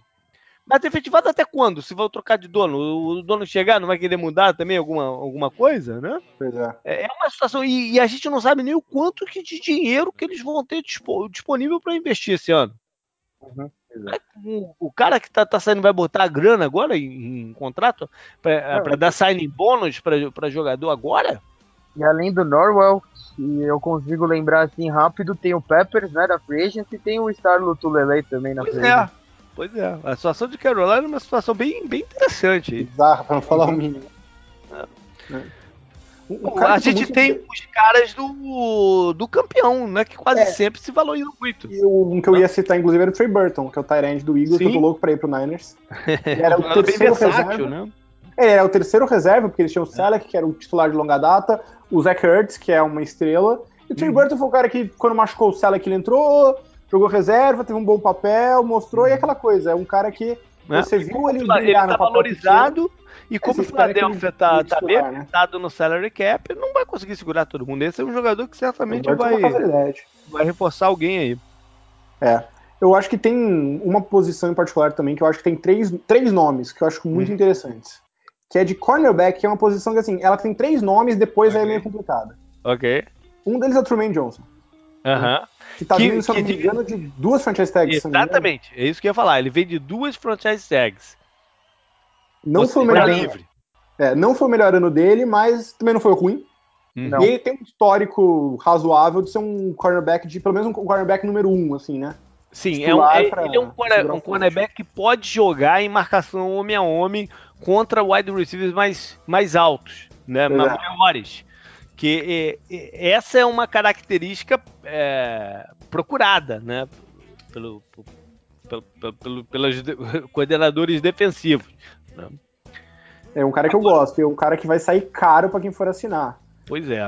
Outro nome também nessa pegada aí é o Malcolm Butler, do, do Ok. Do mas o Malcolm que... Butler tem, tem essa confusão de Super Bowl em cima dele. Pois é, é a grande é. dúvida. Exatamente. E, e, vamos lembrar que ele teve uma proposta no passado, né, de trade com o New Orleans, que ele ia faturar a grana preta e o Patriots acabou brecando a negociação. É, aí eu te pergunto, JP, aí você me obriga a fazer a pergunta que eu não quero calar. É? Ele foi pro banco, não jogou o Super Bowl. A defesa foi lá e tomou 500 jardas aéreas, 400 uhum. jardas aéreas. Isso aumenta ou diminui o valor dele? Teoricamente, eu acho que não muda nada. E isso em si, eu acho que não muda, não muda nada. Eu acho que vai porque, muito É, porque o, o fato é que ele não teve um bom ano, assim. É, foi horrível também. Isso, né? e e tá. para piorar, não foi por isso que ele não jogou o Super Bowl. Porque o, o, o Bill Belichick vem, vem dizer que foi uma questão técnica, é historinha. Historinha. Ninguém acredita nisso, acho. É historinha, porque se fosse uma questão técnica, ele, tudo bem, ele poderia não ter sido titular, mas ele ia entrar no, durante o jogo, e em vários momentos. Que nem que teve que botar o cara, que o padeiro lá para jogar. E tomar uma surra. E tomar a surra. Ou seja, não em um momento ele voltou atrás e falou: pô, tá difícil, deixa eu botar o cara lá pra ver no que, que vai dar. Né? O, o outro corner, sem ser o, o Howe lá, né? Que ele é, na verdade, o Nickel, né? O outro corner lá, né? Que, que jogou de Nickel, na real. Rose, né? É, ele foi queimado várias vezes, né? Ele, porra, não é possível que o, ele, o, o Butler não, não fosse um, um pequeno upgrade no pois cara, é. mesmo que o ano dele tenha sido horrível, ele ficou 97 ponto, não sei quanto por cento dos snaps do Patriots em campo durante a é. temporada é. regular. Pois é, é. Eu consigo imaginar alguém olhando pra esse problema falando assim, caramba, é isso que é a secundária do Patriots sem o Butler? E, de certa forma, é uma é, testada a favor dele. Vamos entender, assim. Tentar entender por que, que ele não jogou. É, é, assim, vamos ser sinceros também. O, o Bill Belichick, em alguns momentos, ele não é o cara mais fácil do mundo. Então, não, eu não sei necessariamente não. o quanto que. Ah, ele ficou na casinha do cachorro do Bill Belichick realmente depõe contra alguém, ou é só tipo assim, ah, entra na fila aí. Tipo. É. O, o, o, que cara, vale pra, o que vale para ele é que o Tom Brady deu uma um referendo a ele, né? Num, num post do Instagram muitos recente, falou que é um baita de um, de um colega e tal. Acho o Devin McCarthy, o Devin McCarthy, né, que também falou sobre ele, eu até coloquei lá no 10 Jardas, porra, a notícia. O Devin é. McCourt falou, acho que o, o, Devin McCourt, né? é. Foi, ele foi ele, mas que o problema é, ele garantiu que o problema não foi disciplinar, né? Não teve aquela história dele ter ido em show e não sei o quê. Historinha. E por isso ele não jogou. Muitas fontes negaram disso, é, é a voz do Bill Belichick no, no, no, no elenco. É, eu acho que assim, eu não sei o que aconteceu, mas. E obviamente a gente não pode levar ao pé da letra tudo que as pessoas falam publicamente, né? A gente sabe hum. até por experiência. É. Mas geralmente, quando eu vejo um cara ser tão defendido pelos próprios companheiros, é geralmente é um ponto positivo a meu favor. Assim, né? É, quando, quando ele... é um cara que fez merda, pode colocar um bip aí se quiser, que fez besteira, ele... os jogadores geralmente não defendem. É. Ah, ele deixa, deixa, pediu, deixa, ah, você, pediu você... pra colocar bip quando falou merda? Ah, não. exagerou. Não sei qual é a classificação etária aqui do podcast de vocês. Exagerou, exagerou, exagerou. Agora, olha só. E uma, uma outra posição que, né, que, que a gente geralmente vê o dinheiro fluir. E o wide receiver? Allen Robinson, tem dois nomes, né? O Allen Robinson e o, e o Jarvis Landry. E não são dois caras fáceis de se julgar. Uhum. De forma alguma. Peraí, você tá esquecendo o Sammy Watkins aí. São eu, três. Então, eu ia colocar o Sammy Watkins uma categoria abaixo, porque é.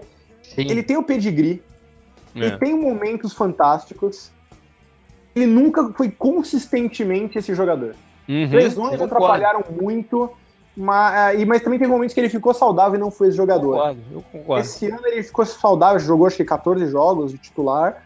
600 yards, 8 touchdowns, sendo que esses 8 touchdowns eu desconfio um pouco. Acho que é um número meio insustentável.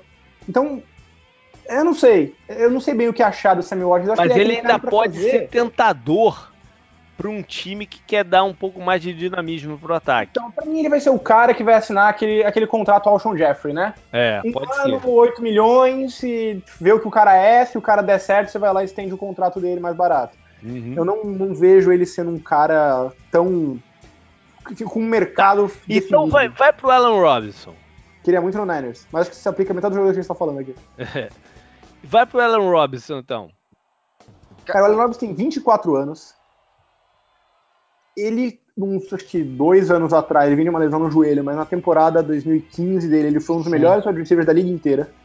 Ele foi um dos jogadores mais imarcáveis sim, que eu vi nos últimos anos naquela temporada. Uhum. 14 touchdowns, pegando um monte de bola disputada. E, e vai lembrar que quem tava jogando primeiro é o Blake Bortles, né? Uhum. Então, ele tem só 24 anos, ele é muito novo. Então, assim, se ele pudesse ser, sei lá, 70% do, do wide receiver que ele foi em 2015, ele é um craque. Uhum. Né? Ele é um wide receiver número um, um wide receiver de altíssimo nível que muitos times vão se desdobrar para conseguir. Se ele não for, aí já começa a ficar um pouco mais complicado. Até agora ele não deu muita amostra e muita esperança de ser um wide receiver 1 mesmo, né? Naquela temporada de 2015, muito do, do, das jardas dele, dos touchdowns, vieram em garbage time também, que o, Essa é a ele mas... contra o, o Boros explodiam de ponto. Eu lembro no Fantasy até isso, né? Os caras terminavam, uhum. tipo, com 20 pontos cada no Fantasy. Você fala, o que, que aconteceu aqui? Já pois é, mas daí... de 24 a 0, aí você fala, ah, pode crer. Pois é, mas daí você olha 2016. Ele teve um dos piores quarterbacks da liga inteira, que foi o Bortles de 2016, foi um fiasco. Ele teve 900 yards e 6 touchdowns. Então, ah. assim, eu achei que, de certa forma, a temporada 2016 dele foi mais encorajadora do que a 2015. Porque, assim, beleza, agora as coisas não estão mais dando certo, tá tudo dando errado. Como é que ele tá indo? Pô, deu, foi bem. Eu não acho que ele vai Cara, comandar o tipo de dinheiro que um, um wide receiver 1 no mercado comanda. Mas eu consigo ver um time fazendo a aposta de um contrato mais longo querendo que ele vire esse cara. Agora deixa eu falar um outro jogador, que é o, que é o Jarvis Landry. O Jarvis Landry não é um, um recebedor tradicional, né, que geralmente não. leva grana ah, alta na, na, na no, no contrato. Mas ele tem um valor incrível, porque ele, ele, ele faz coisas acontecer em campo. Liderou a liga em recepções esse ano, inclusive. Ele liderou em recepções. Ele faz coisas acontecer em campo. Ele é criticado, às vezes, pelo próprio Miami por não se dedicar, de repente, o que deveria estudando o, o jogo. Isso é uma preocupação para um time que vai contratar ele de fora. Mas Miami sabe o que tem nas mãos. E para o Miami ele tem muito valor para o estilo que ele joga. É, eu vou ficar surpreso se, se, se ele não assinar com o Miami. Né? Mas eu, eu vejo, eu, eu vejo ele, ele, indo para algum outro time assim também e tendo muito sucesso. Então, é, um, é uma situação curiosa dessa oficina. Eu acho isso valorizado. Eu acho que a galera se apega, é que nem eu tô falando do John Lewis, a gente se apega muito ao molde do cara tradicional, uhum. e é um cara fora do padrão, do molde que você tá procurando, mas é um cara que o valor dele é real. Né? Uhum. O cara aí, duas, quase três temporadas seguidas de mil jardas, esse ano ele não ficou por 13 jardas, bom alvo na red zone, esse ano melhorou nesse sentido. Muitas jardas depois da recepção. Cara, eu gosto dele. Mas eu acho, é, que, eu acho que ele não é um cara para qualquer time. Ele não é um cara é, pra qualquer time. O time, Mas... acho que ele era um certo temor em se colocar muita grana em, é, no Eu acho que ele não vai comandar, e até por isso eu acho que ele volta pro Dolphins. Eu acho que o mercado dele não vai ser tão robusto quanto ele imagina. Mas como o mercado para wide receivers não tá bom e o draft não é um draft particularmente bom no topo, em wide no receivers topo. tem o quê? É, no, no topo. topo. Tem uma profundidade boa, mas no topo ele tem o quê? O Calvin Ridley é o único sure thing na primeira rodada, talvez. Né? Assim como, assim como o Joe Lewis, ele tem que procurar um, um, time que valorize as habilidades dele no máximo, né? Um cara criativo, que vai saber usar ele em, em situações oportunas para ele também, né? Porque ele, ele, ele mostrou que é um cara com muita personalidade também, né? Ele sempre falou muito. Ele, ele é de LSU lá junto com o Odell, né? Também. Uhum, ele uhum. é. Sabe onde eu queria muito ver ele? Eu queria muito ver ele no Bears. É um time que precisa muito de um wide receiver. Muito. Uh, tem uma, um bom, uma boa mente ofensiva, que é o Nag, que acabou de chegar. Você dá uma válvula de segurança ali pro seu quarterback que tá entrando no seu segundo ano. Eu acho que ele ia ser um bom encaixe é, e, e, você faz uma parceria nova surgir é, com os dois muito, no, muito novos, né? Então. Sabe onde é que seria doloroso pra caramba ver Miami, pra Miami ver ele jogar no Patriots? É que o Patriots tem o Amendola e o Edelman. Eles não vão pagar. É, eu não sei, cara, eu não sei. A Amendola é free agent, mas eu acho que não é o tipo de jogador do Patriots. Eu achei, quando vocês falaram do Sammy Watkins, que se o Patriots não tivesse o Cook, por exemplo, seria eu- eu- Eu perfeito. discordo um pouco de você, hein, Vitor, porque o, o Bill Belichick já deixou claro uma ou duas vezes que ele, quando vai pro jogo contra o Miami, ele se planeja como parar o Jarvis Landry. Ah, eu acho que tem uma diferença entre isso e você querer ele no seu time. Eu acho que ele é o tipo de cara que, pelo valor, pelo tipo de personalidade, eu acho que é o tipo de cara que o Patriots admira, mas não vai querer. Tá certo. Bom. Agora a gente vai então para aquela fase, fa- frase do programa que a gente vai pegar dois times para dar uma esmiuçada aqui no na situação de salary cap deles e criar alternativas para esse time. Eu tô com medo da gente se estender demais, cara. Eu não queria que a gente se estendesse tanto o programa não ficar tão gigantesco como em outros anos. É, um dos times. Você me chamou, desculpa. É, é a quinta vez que a gente vai fazer essa, essa brincadeira. É, um time, o primeiro time é a novela que a gente segue. Todo ano a gente faz, que é o Dallas Cowboys. Esse, esse podcast deve ser uma é homenagem uma ao novela, né? Eles dão material todo ano, impressionante. Pois é, por si só eles já são uma novela. É, Eu só quero definir algumas coisas aqui pra gente não. né, O não- Cowboys não- é o rei do gado, né? Se for uma novela. Malhação, acaba Bom. É, é só pra gente, né? É óbvio que não adianta a gente entrar em centavos da parada, né? É, é- é mais uma ordem de grandeza, é, enfim. Então a gente vai ficar no máximo numa casa é, decimal. tá? É, eu vou considerar, para termos de facilitar a conta aqui, que a gente vai usar o top 51 dos times, que é a regra que vale para off-season, né, até começar o, o ano de fato. E vou considerar que o, o dinheiro que os times precisam é, liberar para assinar seus jogadores vindos do draft, eles vão fazer com pequenas renegociações de contratos atuais. Por exemplo, o Dallas todo ano mexe com o contrato do Tyron Smith, por exemplo, para abrir é, salary cap dessa forma. De repente usa também o Travis Frederick, né, que é um jogador que eles não vão, não vão cortar e tal, para abrir o espaço por esse salary cap.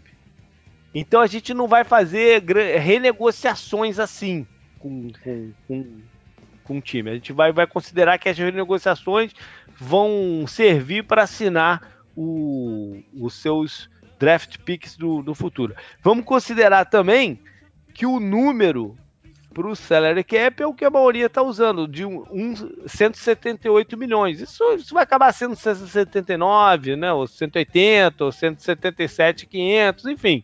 Mas é um número para projetar, né? Para É. facilitar. Fechou. O- os Cowboys, eles têm a pecu- alguma, uma, uma grande peculiaridade aqui, que eles estão trazendo uma so, os times podem trazer uma sobra de cap do ano anterior para esse ano. Eles estão trazendo um volume alto. Pra Né, eles de- é muito raro. É Cara, muito é- alto, né? É a primeira vez, eu tô vendo aqui, né? Os números não atualizaram pro cap do que o JP falou, né? De projeção de aumento, acho que dos 10 milhões, né? Que tá em 169 agora, né? Pois é. O Cowboys tá com tipo 19, né? No espaço agora. não, não, não, mas eu digo, eles estão trazendo do 9 ano passado ano passado. 9.1. Isso é, isso é Aquele um valor rollover. alto, né? Aquele Em compensação, eles têm um, um- um- um- aí na contabilidade dele um número alto também de 13,7 de sa- salário morto. E o Obrigado, grande e grande parte disso é o salário ainda do Tony Romo. Né, de 8.900. tantas renegociações que eles fizeram com o Tony Romo jogando coisa pra frente, que eles ainda vão teoricamente pagar, isso não vai pro bolso do Tony Romo, mas entra na contabilização 8.9 pro, pro, pro Romo. E no total é 13.7. Se você abater os 51 salários que eles têm no momento, que é, daria 153.1, fazendo essa conta toda, eles têm 20.3, 20 milhões ponto 3 disponíveis. Só que eles já disseram que vão colocar a franchise tag no, no, no DeMarco Lawrence. Esse, e esse era o meu primeiro disclaimer dessa brincadeira. A gente tem que incluir. Tem que Acho incluir. que a franchise tag está em 18 milhões aproximadamente. É, eu, eu busquei, eu busquei uma projeção que dava 17,2 para é. defensive ends. É, eu ia propor para você até, de repente, baixar um pouquinho esse valor com a, com a proposta de que eles vão aproveitar e negociar uma extensão contratual e diminuir é, o cap hit agora. Mas né? eu acho que a gente, nesse momento, tem que assumir que ele vai jogar na, na, na, na tag e ver Fechou. no que dá. Até então... para facilitar a coisa. Então, de fato, sobra 3.1, que é quase nada. Né? Que, é, que é o cenário que a gente tá acostumado. Por isso que o Cowboys é. sempre tá aqui, né? é, o Cowboys e... tem a eterna mania de toda vez que eles precisam de espaço salarial, em vez de eles simplesmente desmontarem o que eles já têm, porque eles geralmente não estão num, num nível muito ruim, eles não querem dar um passo para trás, eles querem sempre uhum. continuar competitivos, eles sempre vão empurrando as coisas, né? Então eles têm um contrato que é, o pessoal até chama de vez em quando de Cowboys Contract, né? Que é uma extensão de oito anos de contrato, que você expande bastante o gasto da pessoa. Então você diminui o que você paga para ela agora, mas esse dinheiro vai entrar lá para frente. Então um você abre um, pouquinho um dia, é, um dia, um dia é, conta você, bem, você né? abre espaço agora, quando você precisar de espaço daqui a dois anos, você não vai ter porque você está pagando aquele cara de dois anos atrás, é. né? Então é, é um eterno. Você vai rolando pro ano seguinte, até o dia que eles decidirem zerar isso e pegarem uns dois anos com isso aí. É. Aí eles sobraram, sobrou então 3.1. Só que eles têm um jogador que é free agent restrito que eles têm que manter no time, que é o David Irving.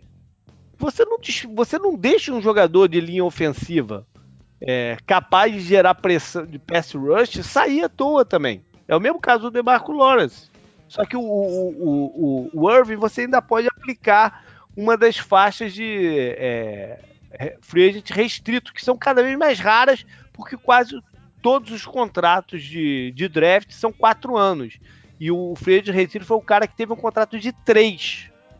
Ou porque foi é, não draftado, que é até o caso do, do David Irving, e a maioria hoje em dia que foi não draftado.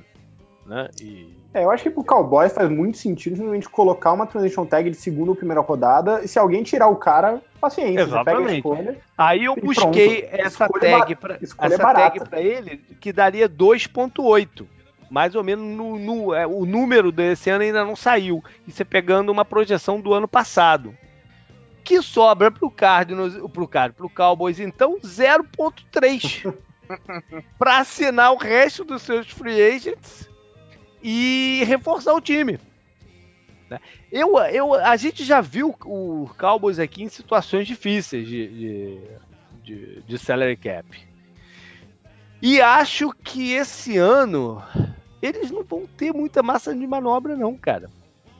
Não... Esse vai ser um ano de, de dar um corte assim nessas brincadeiras. Porque eles têm que pensar que a partir do ano que vem, Deck e Zeke podem começar a pedir contrato novo, cara. Sim. Isso vai ser um problema para Dallas. pois eu é. Acho que, eu acho que Dallas sempre vai ter a opção Homer do futuro lá na gavetinha deles, né? Tipo, ah, a gente se preocupa com isso ano que vem.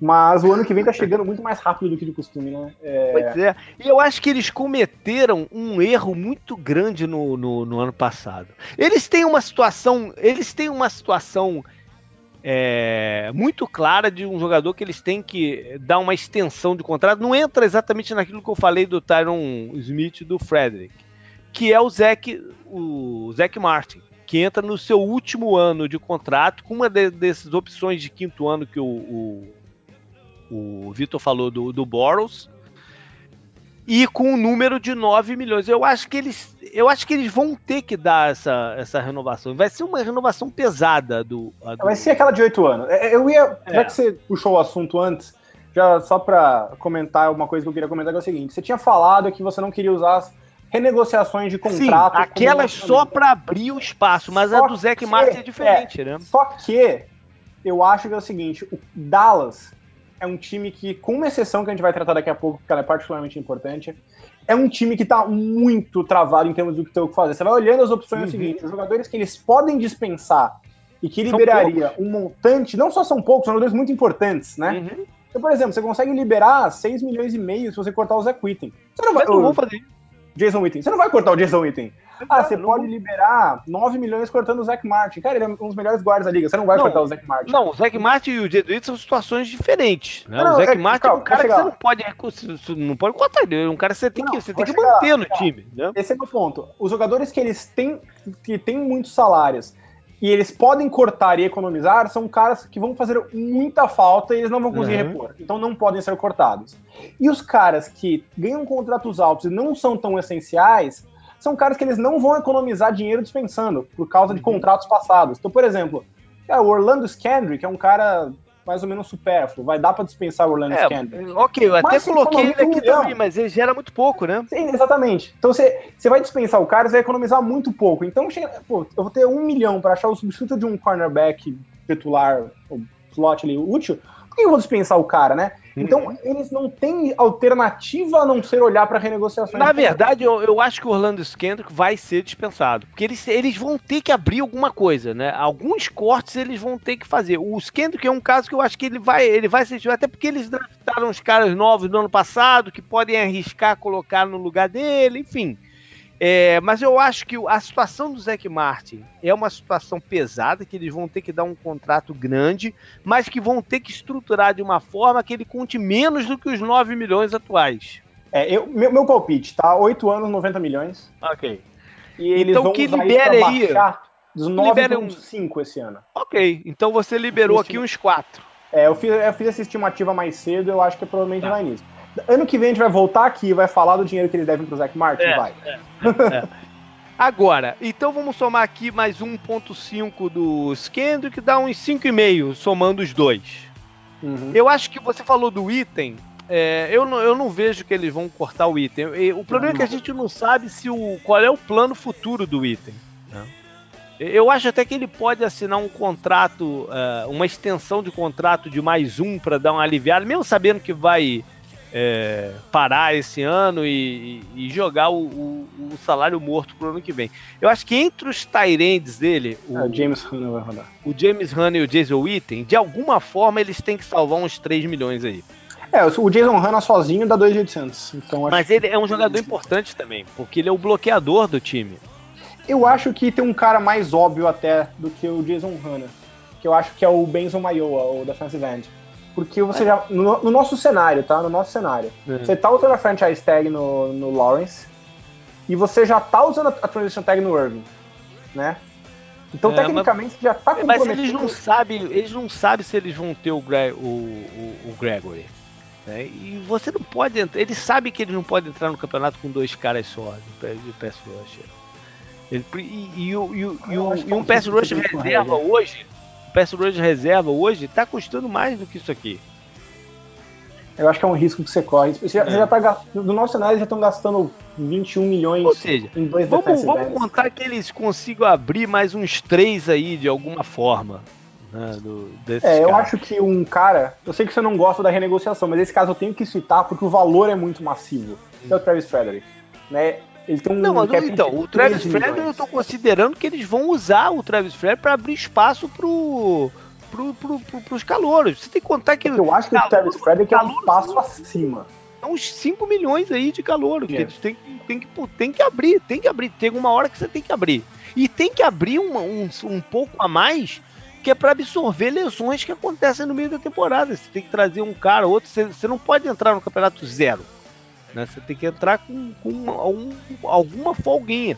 Então eu tô então, usando que o Frederick fica no 0x0. A gente considerou aí é. uma economia de 4 milhões com o Zac Martin, certo? É. Mais uhum. as economias pequenas que a gente foi, as miudezas que a gente foi aí a gente chegou em quanto? 7, abriu 7, né? tá, fez. e aí a gente vai para aquela discussão que ah, os torcedores agora... do Cowboys não pois querem ouvir. Não querem, mas, mas vão precisam, ter que ouvir. Mas vão né? ter que ouvir. Né? Que o que, que você faz com o Dez Bryant, pois que é. tem um cap hit de 16 milhões e meio esse ano, é um dos maiores entre wide receivers da Mas liga. Mas que no, eles não vão querer engolir os 8 milhões que ele, que ele, que ele geraria de dead né, para esse ano. É, se você, você tem três opções, basicamente assim, sem, considerando que eles não vão simplesmente dispensar o Dez Bryant e engolir 8 milhões de dead cap, você tem três opções com, com o Dez Bryant. Primeiro, tenta reestruturar o contrato dele de alguma forma. É, é, porque a questão é a seguinte: você não pode, não é uma opção manter o Dez Bryant recebendo 16 milhões. É. o, a produção dele não justifica mais esse tipo de valor. É, não, você não pode fazer isso. Você não participou com nós tanto durante o campeonato, mas a gente começou a falar que o Death Bryan é um é um Tyrande de luxo hoje em dia. Ele é um cara que você repõe a produção dele hoje mais barato que 16 milhões, né? Sim, ele é, um, ele é bom, é. Ele, ele, ainda, ele ainda te traz algumas coisas que são difíceis de repor, que é o, a presença dele na red zone. Mas não valem 16 milhões, Exato. acho que o ponto é esse. Então, das duas, uma, ou você tenta trocar o Dez Bryant, que eu não acredito. Não acredito que nenhum time vai engolir o salário dele. Uhum. Eu acho que a solução tá fora da mesa. As outras opções.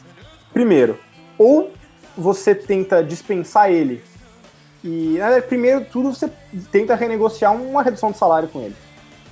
Né? É, uhum. É, obviamente, aí entra a questão se o jogador vai querer ou não. Uhum. Né? Ele, a extensão que ele ganhou, acho que foi tipo, dois anos atrás, e foi tipo 70 milhões em cinco anos. Ainda tem dois anos sobrando. Então, se eles conseguirem reestruturar isso, de alguma forma colocar o. jogar um pouco mais para frente, eles gostam de fazer, se você conseguir deixar, baixar isso aqui para uns 12, ok, vale a pena para você não ter que engolir esses 8 milhões de dinheiro morto uhum. que você vai perder, né? Por 4 milhões de diferença, você. Uhum. Beleza, você mantém o 10 Bryant. Mas ele não pode ganhar 16, isso tem que deixar é. claro. Então, uma alternativa que vai estar na mesa dele é, ó, reestrutura seu contrato, a gente transforma uma parte em incentivo de produção, uhum. sei lá. Se você não aceitar, não tem como manter ele por esse valor. Eu, vou, eu vou te falar, eu vou te falar o que, que eu acho. corte futuro. Eu acho que eles vão empurrar a sujeira por debaixo do tapete.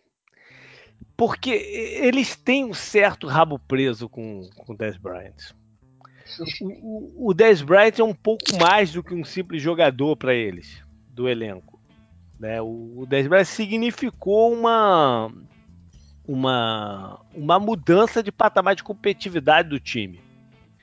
E eles investiram muito além do, da grana e do draft no, no Dez Bright. Toda aquela estrutura de seguranças que o nego montou para ele não se envolver em confusão, não sei o quê.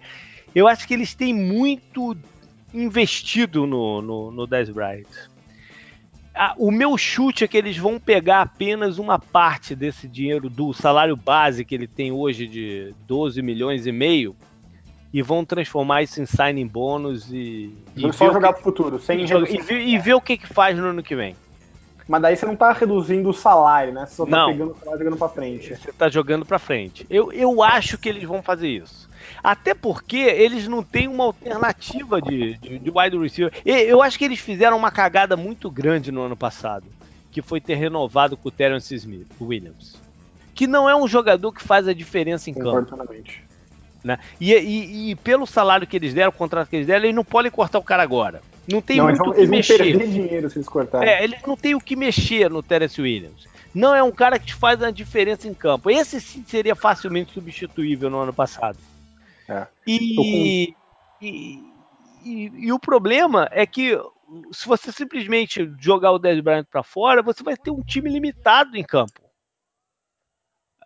eu, eu acho que eles estão numa posição difícil em relação ao Dez Bryant. Não tem, eles não têm poder de barganha. O Dez Bryant sabe que eles não têm o um poder de barganha. Então, não tem um nome no mercado que eles possam contratar num, num salário mediano, que eles possam comportar dentro do, do negócio dele, que vai fazer o que ele faz. Não tem uma opção do draft que vai empolgar a torcida. É, eu acho que eles estão numa situação, numa saia justa com o 10 Bryant. É isso eles estão com certeza. reféns do 10, é isso, né? Hã? Eles estão reféns do 10 Bryant agora. Então, então, Sim. não. não. Isso eles estão. Eu ainda eu concordo com todos os seus pontos. achei que são todos bons pontos, JP.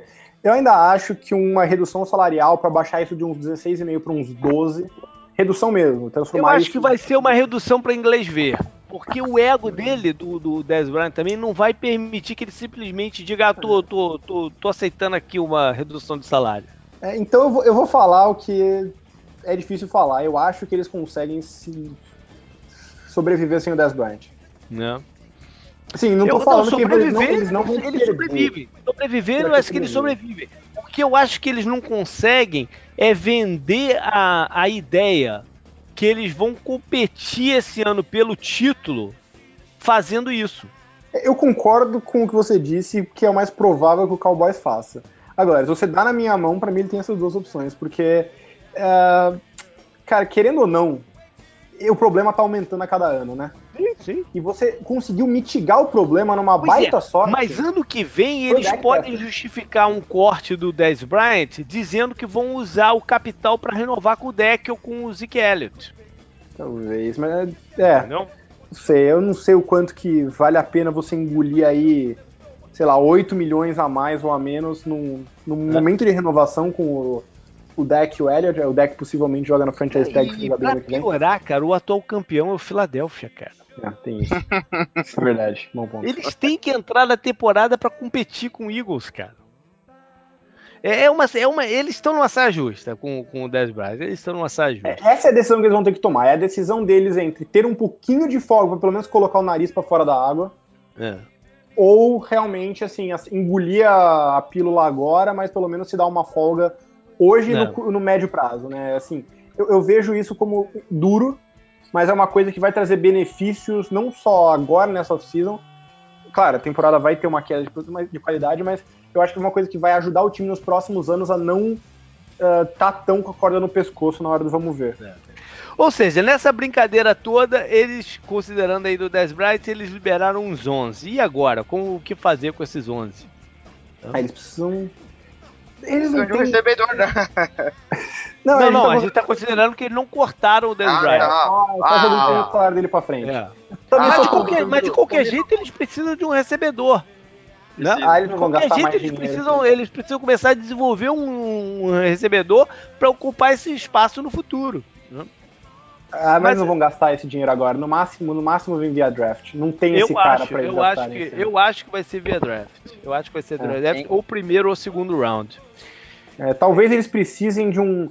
Depende do que eles fizerem com o Baron Jones também, eles podem precisar ou de um cornerback ou de um safety, já considerando que a gente falou que o Orlando Kendrick pode ser, ser cortado, né? Acho que o Woods deve ficar ganhar um espaço maior, mas talvez. É, eles têm esses jogadores alguém, né? que eles estão. que eles têm expectativa, que foram os draftados no ano passado, que é o Shido Belwusi, que é um bom jogador, e o Jordan Lewis, que eu tenho um pouco de ressalva, mas que eles têm esperança que, que se torne um. E agora é hora de um, deles mostrarem serviço, né?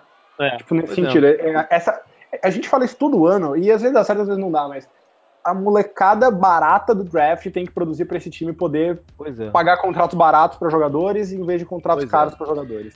Bom, mas de qualquer eu, jeito eles têm muita... outras situações que eles têm que resolver. Eles, eles precisam de mais um jogador para a linha ofensiva do que eles têm assinado hoje. E a, e a linha ofensiva é o ganha-pão deles.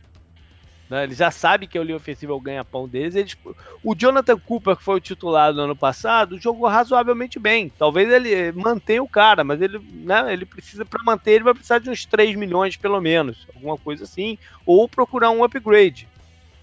É, eu acho que vai precisar ser uma combinação aí de um veterano assim com um draft também, um draft alto também, entre primeiro, segundo ou terceiro round. Eu acho que é um time que está completo o suficiente para não se sentir tentado a fazer. Contra... Tipo, não... ah, puta, eu preciso muito gastar dinheiro nessa contratação. É, é, que o Cowboys não, não tem sido bom fazendo isso, né? Uhum. Mas sabe que nem o Eagles fez de pegar aquela meia dúzia de jogadores em contratos baratos no finalzinho da free agency? Uhum. Dois deles renderam. Pronto, você tem dois contribuidores é, pagando. eles não têm esse histórico. Eles não têm esse histórico e não mostraram que vão desenvolver. Mas em é. teoria seria a coisa certa fazer com esse é. dinheiro. Porque 11 milhões não vai contratar ninguém, especialmente pelo que você falou. Você ainda tem que manter aí uma, uma margenzinha de manobra ao longo do é. ano, né? Não, e eles precisam. Não, a gente tem que botar na conta que eles precisam. Eles não têm long snapper no, no elenco. não, não, é nada, não é nada, é um milhãozinho que vai num, num long snap que não te comprometa. Eles Sim. não têm. O fullback deles é free agent. Vai mais um milhão aí. O esquema deles precisa de um fullback. Eu ainda acho que o contrato do Dan Bailey pesa, cara. Eu, eu sei que ele é bom, mas pagar 4 milhões por um, por um kicker é, é. duro. Pode ser que eles façam alguma coisa aí. do passado, né? Pois é, eles têm medo. Eu acho que eles têm medo de. Ah, eles não vão. Eles, eu não vou nem sugerir, porque eu sei que eles é, não vão. Você não corta um kicker de elite, ainda mais não. pegando dinheiro morto, mas é o tipo de erro do passado que vai voltando. Né? É. E eles têm uma posição que é um buraco atual no, no, no elenco, que é o linebacker. Eles têm o Sean Lee e tem uma grande incógnita que é o, o, o Jalen. Mas essa é uma posição que eu acho que eles conseguem pegar um, um sei lá, Paul Pozlunski lá. Barato. Mas que custa dinheiro. Ah, não, não é tão barato assim não. É, mas essa é a questão. Você tem que achar os caras baratos, né? Você não pode querer ir lá no mercado e chegar, pô, na Bowman, tô 8 milhões pra você. Agora você tem que falar, ó, na Bowman, ó, você tá vindo de um ano ruim, um contrato de um ano, 2 milhões pra você recompor seu valor aqui. É. Ô, pô, pô, você tá em final de, de carreira, dois anos pra você se aposentar aqui. Mas eles têm que achar um cara que complemente o Xanli. Não pode ser só, só o valor. Impossível reserva no sentido do que o Xanli machuca muito também. Pois é, ele não pode ser um cara, é, não pode ser só o valor, tem que ser um cara que complemente ou substitua. Que alguma hora você tem que ceder em algum lado, né? Tipo, você não é. pode ter um cara que, com as características da posição e bom, tipo, alguma Eles hora. tinham um jogador razoável um que vira free agent, né? Que é o, que é o Richards, mas eu acho que eles não vão conseguir segurar. Acho que não. Então eles vão ter que ver uma, uma, uma alternativa. O reserva imediato também é free agent, que é o Wilber. É. Eu não sei, eu, eu acho que eles vão ter que. Eu não sei se eles vão olhar com, com essa posição com tanto carinho quanto deveria. Eu acho que eles vão ser. Como é que é o termo? Chepeiros aqui. Chepeiros é ótimo. É, eu acho que eles vão ser chepeiros aqui. O Mas enfim, é isso, né? Vão, o eles vão... se machuca muito. E a gente lembra, JP, durante o ano, a gente falou, a, a defesa dele sentiu muito a falta do Shelly Principalmente contra o jogo terrestre. Né? Uhum. Ou seja, essa é a situação do Cowboys e vamos ver o que, que vai rolar. O outro time que eu separei aqui, bom, se a gente fosse pegar o que eu fiz nos últimos quatro anos, né? Nos quatro, no, os outros times que eu fiz nos últimos quatro anos, que a gente fez nos últimos quatro anos foram os seguintes: foram Steelers, Saints, Saints, né? É, Steelers, Saints, Bills e Chiefs. O Saints, que aliás fez exatamente o que um time com problema salarial precisa Sim. fazer, acertar um draft do começo ao fim. É, exatamente. Por, quase que por dois anos seguidos. É, e, e, mas enfim, a gente sempre pegou o time que estava mais enrolado no salary cap. Só que esse ano o time que está mais enrolado no salary cap é o Philadelphia Eagles, que é o atual campeão. Então, Qual é a graça de falar do atual é, campeão não, importando não, jogador? Quem, quem somos nós para dizer o que, que eles têm que fazer nessa situação? Né? Então não faz sentido a gente pegar eles aqui. Então eu escolhi um time que tem algumas situações interessantes aí. Algumas decisões sérias para tomar esse ano. Que é o Seattle. Seattle tem, vamos considerando esses 178 milhões, eles trazem 1,7 só do ano passado e tem 4 de dinheiro morto Uh, quase metade disso relativo ao, ao, ao, curse que eles cortaram ano passado. O wide receiver foi para o Jets. Somando os centos, o, o salário do top 51, que seria 162, eles teriam livre 13,7. Só que eles têm muita gente sem contrato. Muita gente sem contrato. E a barra vão... de rolagem a barra de rolagem entre o Cowboys e eles é impressionante a diferença, né, da página. Pois é. Eles têm muita gente sem contrato e algumas situações difíceis. Então esses 13.7 vão voar. Vão voar. Para início de conversa, eu acho que eles fizeram um investimento muito grande no Sheldon Richardson do ano passado para deixar ele sair como free agent agora. Eles vão entrar no draft com uma escolha no primeiro round e aí só vão ter escolha de novo no quarto. Ou seja, eles não têm a alternativa de buscar soluções no draft. Uhum. Soluções imediatas no draft. Eu acho que eles investiram muito no Sheldon Richardson. Para deixar é, passar. Estão falando não... muito da tag nele, né? E, pois é, eu não vou duvidar se eles fizerem isso. Porque esse é um jogador que, por mais que os números dele não sejam absurdos, ele vai ter mercado. E tem problemas de comportamento, que, né, que o nego pode, possa torcer o nariz. É, essa posição de pass rusher interno está cada dia mais, mais valorizada. Ele vai ter mercado. É, e, se, e Seattle é um time que sabe muito bem o valor desse pass rusher interno. Né? Exatamente. E aí vai uma. Eu vou fazer uma crítica ao, ao Seattle, que durante tanto tempo foi exemplo né, de como administrar o time. Eu acho que eles falharam muito nos últimos dois, três anos em inserir talento de alto nível nesse time. Uhum. Eles ficaram muito em cima do que eles tinham. Era uma coisa que eles faziam sempre, todo ano eles, eles, eles viam com um cara que, porra. Né? Eu acho que o último jogador que deu esse passo à frente foi o Bob Wagner na defesa.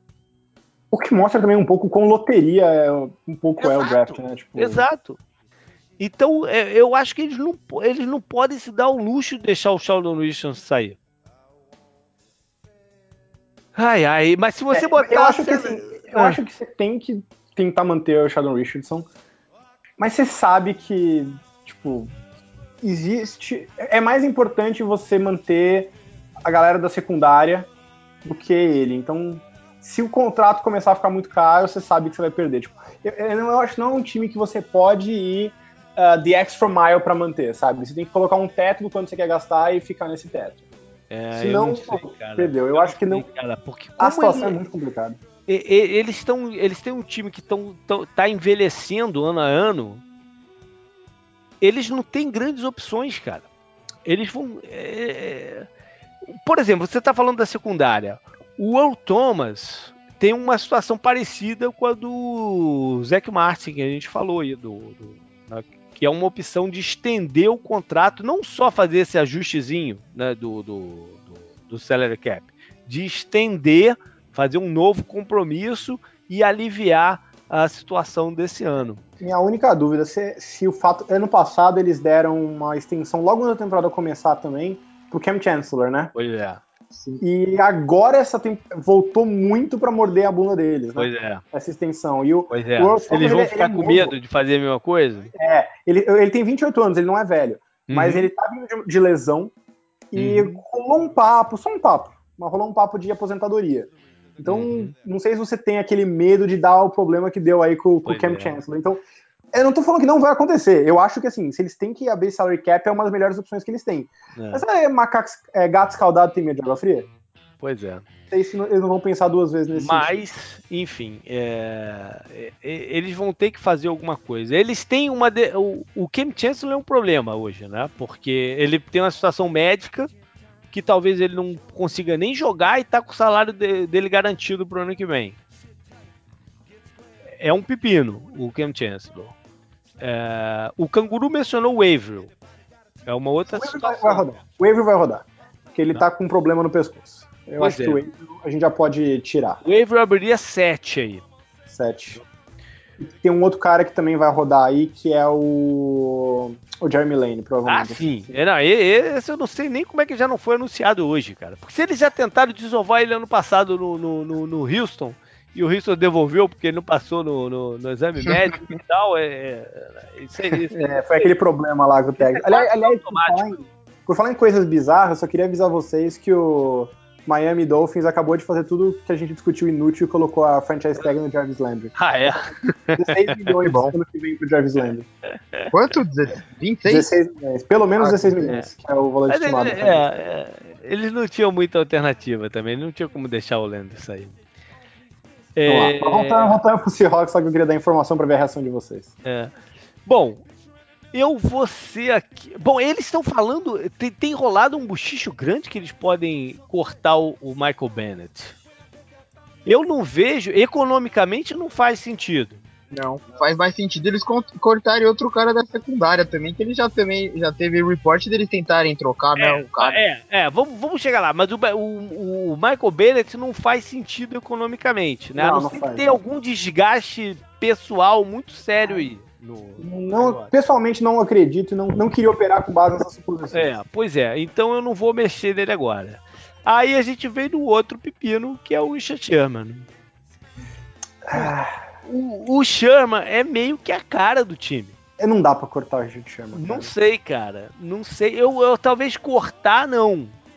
Talvez cortar não dê para tu cortar. Mas o Sherman já é um jogador que aquela linha assim do, do benefício que ele traz e da porrinhação já tá se cruzando aí.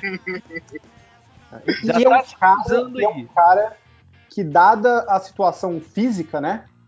Que se a gente já, já falou que eles poderiam ter medo de dar uma extensão pro Earl Thomas, o que, que você fala do Sherman que tá vindo de um Aquiles rompido, né? Que talvez é. nem comece a temporada que vem jogando. Eu acho que uma extensão aqui tá fora da, da tá mesa. Fora, tá fora. E ele também não vai mesa. aceitar um corte de salário. Nem a pau, o cara gosta sabe, mais dele mesmo. É, ele, ele, não vai aceitar um corte de salário. Eu acho que o caminho do Sherman é um trade. Eu acho que o caminho dele é o trade. Mas, para o trade acontecer, ele tem que estar tá recuperado da lesão, senão ele não passa no exame médico. Eu acho que ele não nem volta para a temporada, o começo da temporada, quer dizer, né? O que possivelmente significa que eles não conseguem uma escolha desse draft por ele, né? Teria que ser até do ano que vem. E se você só vai conseguir trocar ele possivelmente depois do draft, é, possivelmente já é tarde demais para encaixar na conta de qualquer jeito. É, é complicado, cara. Depende, é complicado. depende do timing, do timing que ele vai voltar da lesão. É bem Ou do time que ele for, tá disposto a, tipo, ok, a gente aceita ele com a lesão desde que a gente avalie que a lesão não vai ser de, de muito longo prazo. Aí, o que possivelmente, por sua vez, quebra as pernas do, Seahawks, do Seahawks numa negociação de preço. Uhum, uhum. Então, e, e eu acho que o Seahawks nem tá numa troca nem tá esperando muita coisa em retorno dele não. É mais desovar o salário mesmo. É, eu cara, por mais que faça sentido isso que você tá falando, eu não consigo ver o Chama não estando nesse time pro ano que vem. Dado tudo isso, todo mundo sabe que eles têm zero margem de manobra, justamente por causa da lesão e do contrato. O uhum. Shaman sabe disso. Então, tipo, ou eles dispensam, o que eu acho que não é uma opção de jeito nenhum. E, ou então eles vão engolir, acho que eles vão engolir essa pílula. A diferença é achar um. pode ser achar um parceiro de troca que não queira que ele entre no mercado aberto, queira garantir logo o, a contratação dele. Essa é a única forma dele ser negociado agora. É, mas um, cornerback de 30 anos vindo de uma lesão no tendão de Aquiles. Mas é um cara que entrando, que, que pode dar uma infusão de personalidade, de, de né, de, de, de para um time que está em, em, tá em banho-maria há muito tempo. Exato. 13 milhões? Exato. Não, mas aí faz um acordo. Aí trocando, ele, o Chama é um cara que não aceitaria um corte de, de salário. Não, mas não. dependendo no, numa negociação de troca, ele pode vender isso de uma outra forma, que não eu seja consigo, um corte de salário. Eu consigo, por exemplo, ver. Naquele cenário que eu tava falando mais cedo, do Browns, falar, quer saber? Vamos pegar o Kirk Cousins, vamos puxar nossa timeline, vamos. Pô, os caras, tudo bem, os caras vão ter 60 milhões de salary cap, dá pra você absorver o contrato dele numa boa. Eles já fizeram uma. Não é parecido, mas também não é tão distante assim. Esse negócio de trocar para o jogador um ano antes, eles fizeram com o Jamie Collins. Uhum. Então, eu até acho que é uma opção. É, eu, não, eu, pessoalmente não vejo acontecendo. Eu, eu acho que. Sabe quem eu vejo fazendo, vejo fazendo isso? Os Raiders. Eu vejo fazendo isso. Porque os Raiders têm aquela situação de, de, de manter a euforia da torcida né? Porque é o último ano dela, deles em, em Oakland. O Gruden tem um histórico de trabalhar com veteranos já acima da, da, da idade ideal. Vamos lembrar que ele assinou com o Jerry Rice já com, perto dos 40 anos, quando ele era técnico dos Raiders. Né? Ele, ele tem. E no Bacanias eles também fizeram na época deles, eles fizeram um, um revamp do, do, do, do, elenco, sempre trazendo caras mais velhos para lá. Ele tem um histórico, não sei se ele mudou a cabeça dele, mas ele tem um histórico disso. E o outro time é o próprio Bacanias, que está em desespero. Está né? em desespero para competir numa divisão que eles sabem que é complicadíssima. Bons e... quarterbacks. É, com bons quarterbacks. Dois ex-MVPs e um, mais o Drew Brees. Exatamente. Como e, falar que a e com a comissão técnica, com a comissão técnica só não rodou porque o Gruden não aceitou ir para lá. porque, porque a verdade é essa. Você falou sobre infusão de personalidade na defesa, eles precisam muito disso, tá? Pois é, a, a defesa nem A maior figura, a maior figura da defesa do, do Buccaneers é a mulher do cornerback lá, né? Pois é, a defesa deles nem sempre, é, é, a percepção é que nem sempre eles dão tudo que poderiam dar. Né? Sim. Então, algum time desesperado assim. Mas é, enfim. Eu acho, que, eu acho que onde eles vão conseguir é nessas extensões que diminuam. Mas é, tem muita gente para fazer tem isso Brown. também. Tem o Dwayne Brown. O, Dwayne Brown saiu, saiu do Texans porque ele não aceitou uma redução de salário. Mas não é redução, no caso você vai estender o contrato dele e é. diminuir o cap hit, né? Não, Mas não é. Assim não resolve o problema, não? Ah, dá pra economizar uns 3, Dá uma amenizada, dá uma amenizada, mas não resolve o problema. Eu ah. acho que, por exemplo, dos jogadores que eles têm free agent, o Jimmy Graham eles não vão renovar. O Jimmy Graham esquece, o Jimmy Graham tá fora. Mas eles não têm talento, eles vão precisar acomodar o Luke Wilson de alguma forma aí.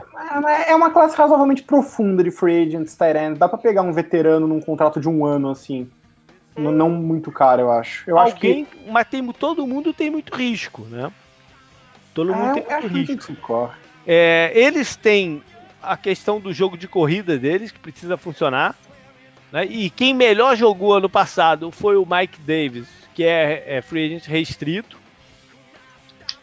Eles têm várias situações de, na linha secundária de jogadores que eles precisam segurar também.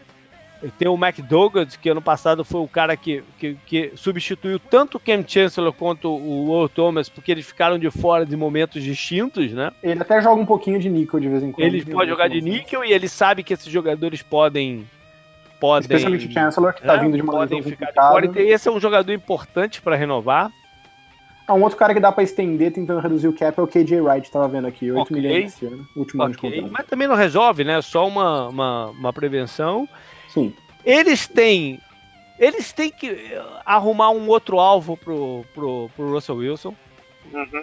Né? Uhum. O, o Baldwin é um jogador de slot, né? Eu gosto muito do Baldwin, mas. Eu gosto muito também, mas eles precisam de uma opção vertical e o único que eles têm é free agent, que é o Paul Richards. E Tem Tyler Lockett, né? Que nunca é, realmente desenvolveu é, como esperado. É um jogador é desses que você usa também de, de várias formas, não é um, um alvo vertical.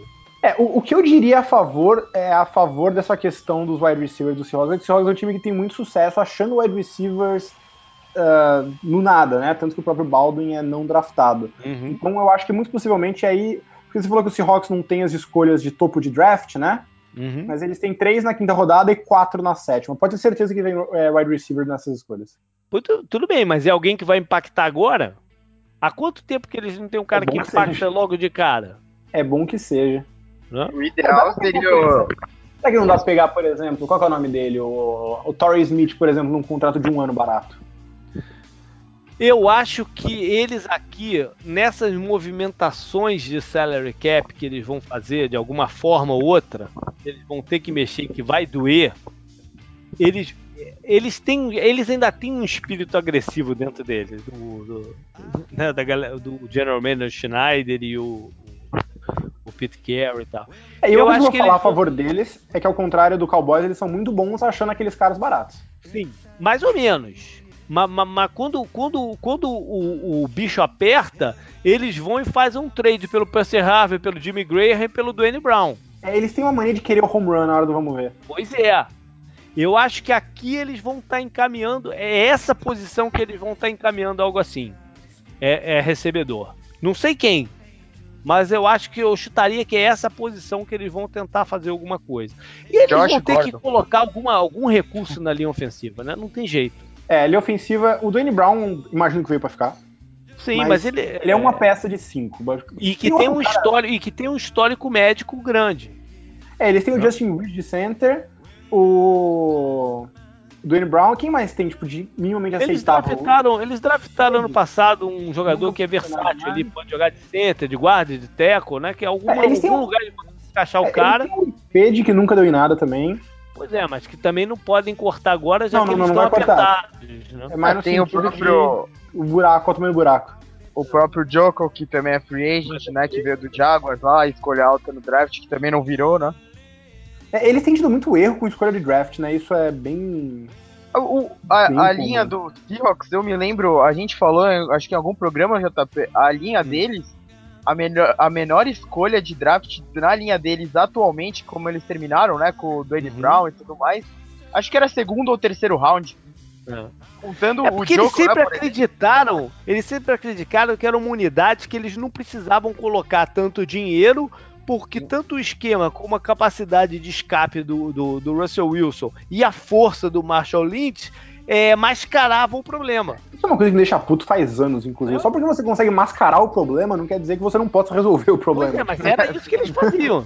não era, mas A questão é que eles foram se. De... para piorar, foram deteriorando. Não só é, é, era no nível me, mediano, ela foi deteriorando. Não. Nesse meio do caminho, eles tentaram jogador de defesa como guarde, eles já tentaram um monte de coisa aí. Tyrande, como esse George Fent, que, que, até nem jogou ano passado, deve voltar esse ano, era o Tyrande, que virou linha ofensiva no último ano de college, que ninguém esperava que ele fosse jogar na NFL, e botou lá ele como left tackle. Né? Eles sempre acreditaram que podiam arrumar soluções band-aid para as coisas, que o resto do, do, da estrutura absorvia. Só que ano, ano passado isso não isso explodiu, né? Sim. É, é, é, aquela coisa que todo mundo conseguia ver vindo, né? Mas todo mundo fingia que não, não né? Ah, tá, tá vendo a sombra aqui, ah, mas não tô vendo, tô olhando pro outro lado. Não, e ao mesmo tempo que eles iam perdendo cada vez mais nessa frente, o resto do time foi envelhecendo, né? Foi saindo. É o que a gente tá vendo agora. Tudo o ano passado explodiu em todas as frentes, né? Uhum. Eles ficaram sem o Chancellor, o Sherman e acho que o Earl Thomas, eles chegaram a ficar sem os três de uma vez. Não, Cara, acho que não. Acho que foi, é, foi revezado. O, o, Chancellor teve, teve um o, o, Chancellor e o Thomas se revezaram nessa ainda. Não, teve um jogo, acho que foi contra o Jaguars. Literalmente, dos sete jogadores que estavam jogando atrás da linha ofensiva, o único titular era o Earl Thomas.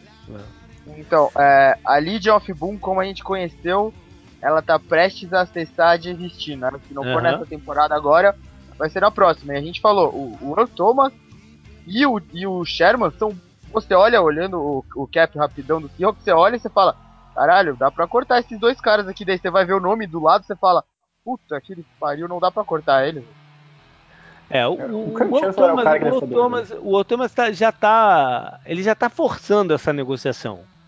Né? É, com quem aquela é, história, quem... aquela história dele, aquela história dele lá no vestiário do, do Dallas, lembra do que aconteceu? É. Esquece de mim quando eu vi na gente, né? Isso, isso não foi uma mensagem pro Dallas, foi uma mensagem pro Seattle, né, pô? Sim. Por, não, não, foi bizarro, ó. Porque é, ele sabe que ele ainda tem mais um ano e que tem o, o Seattle tem a opção de colocar a franchise tag nele no futuro próximo e quando isso, isso se acabar, ele já vai estar tá passando dos já vai ter passado dos 30 anos de idade. Né? É, e... Ele quer a renovação dele agora. E, e, parece que ele falou merda, né? Ele, ele e o Bob Wagner brigaram, né? E tudo mais. E e vai você soma isso aquela aquela matéria da ESPN de antes, né, da, da outra temporada. O, o Seahawks é é triste, né, quando a gente vê um time acabando, né, um, um time poderoso acabando, mas tá muito perto de Mas olha só, né? não, não, aí, aí eu vou discordar não, de você. O, a, a defesa, a defesa. É, o, a, o, a cara dele né? É, Porque a, a cara dele esse time já. vai ser competitivo enquanto o Russell Wilson estiver lá e, sim, e, sim. E, e, o, e, o Pete Carroll, esse time vai ser competitivo. Porque o Pete Carroll entende de defesa e o Russell Wilson resolve mais por, por, por, por, si mesmo. Né? Mas o fato é que nessa off-season eles têm que clarear um pouco a situação desses veteranos. Eles sim. têm que adicionar talento na linha ofensiva eles têm que trazer mais um alvo pro, pro, pro Russell Wilson. Eles, se eles forem dispensar o Cliff Averill, eles têm que arrumar uma solução de pass rusher qualquer, seja um veterano, alguma solução de pass rush eles têm que arrumar. Porque Anson, eles... a gente falou. Qual?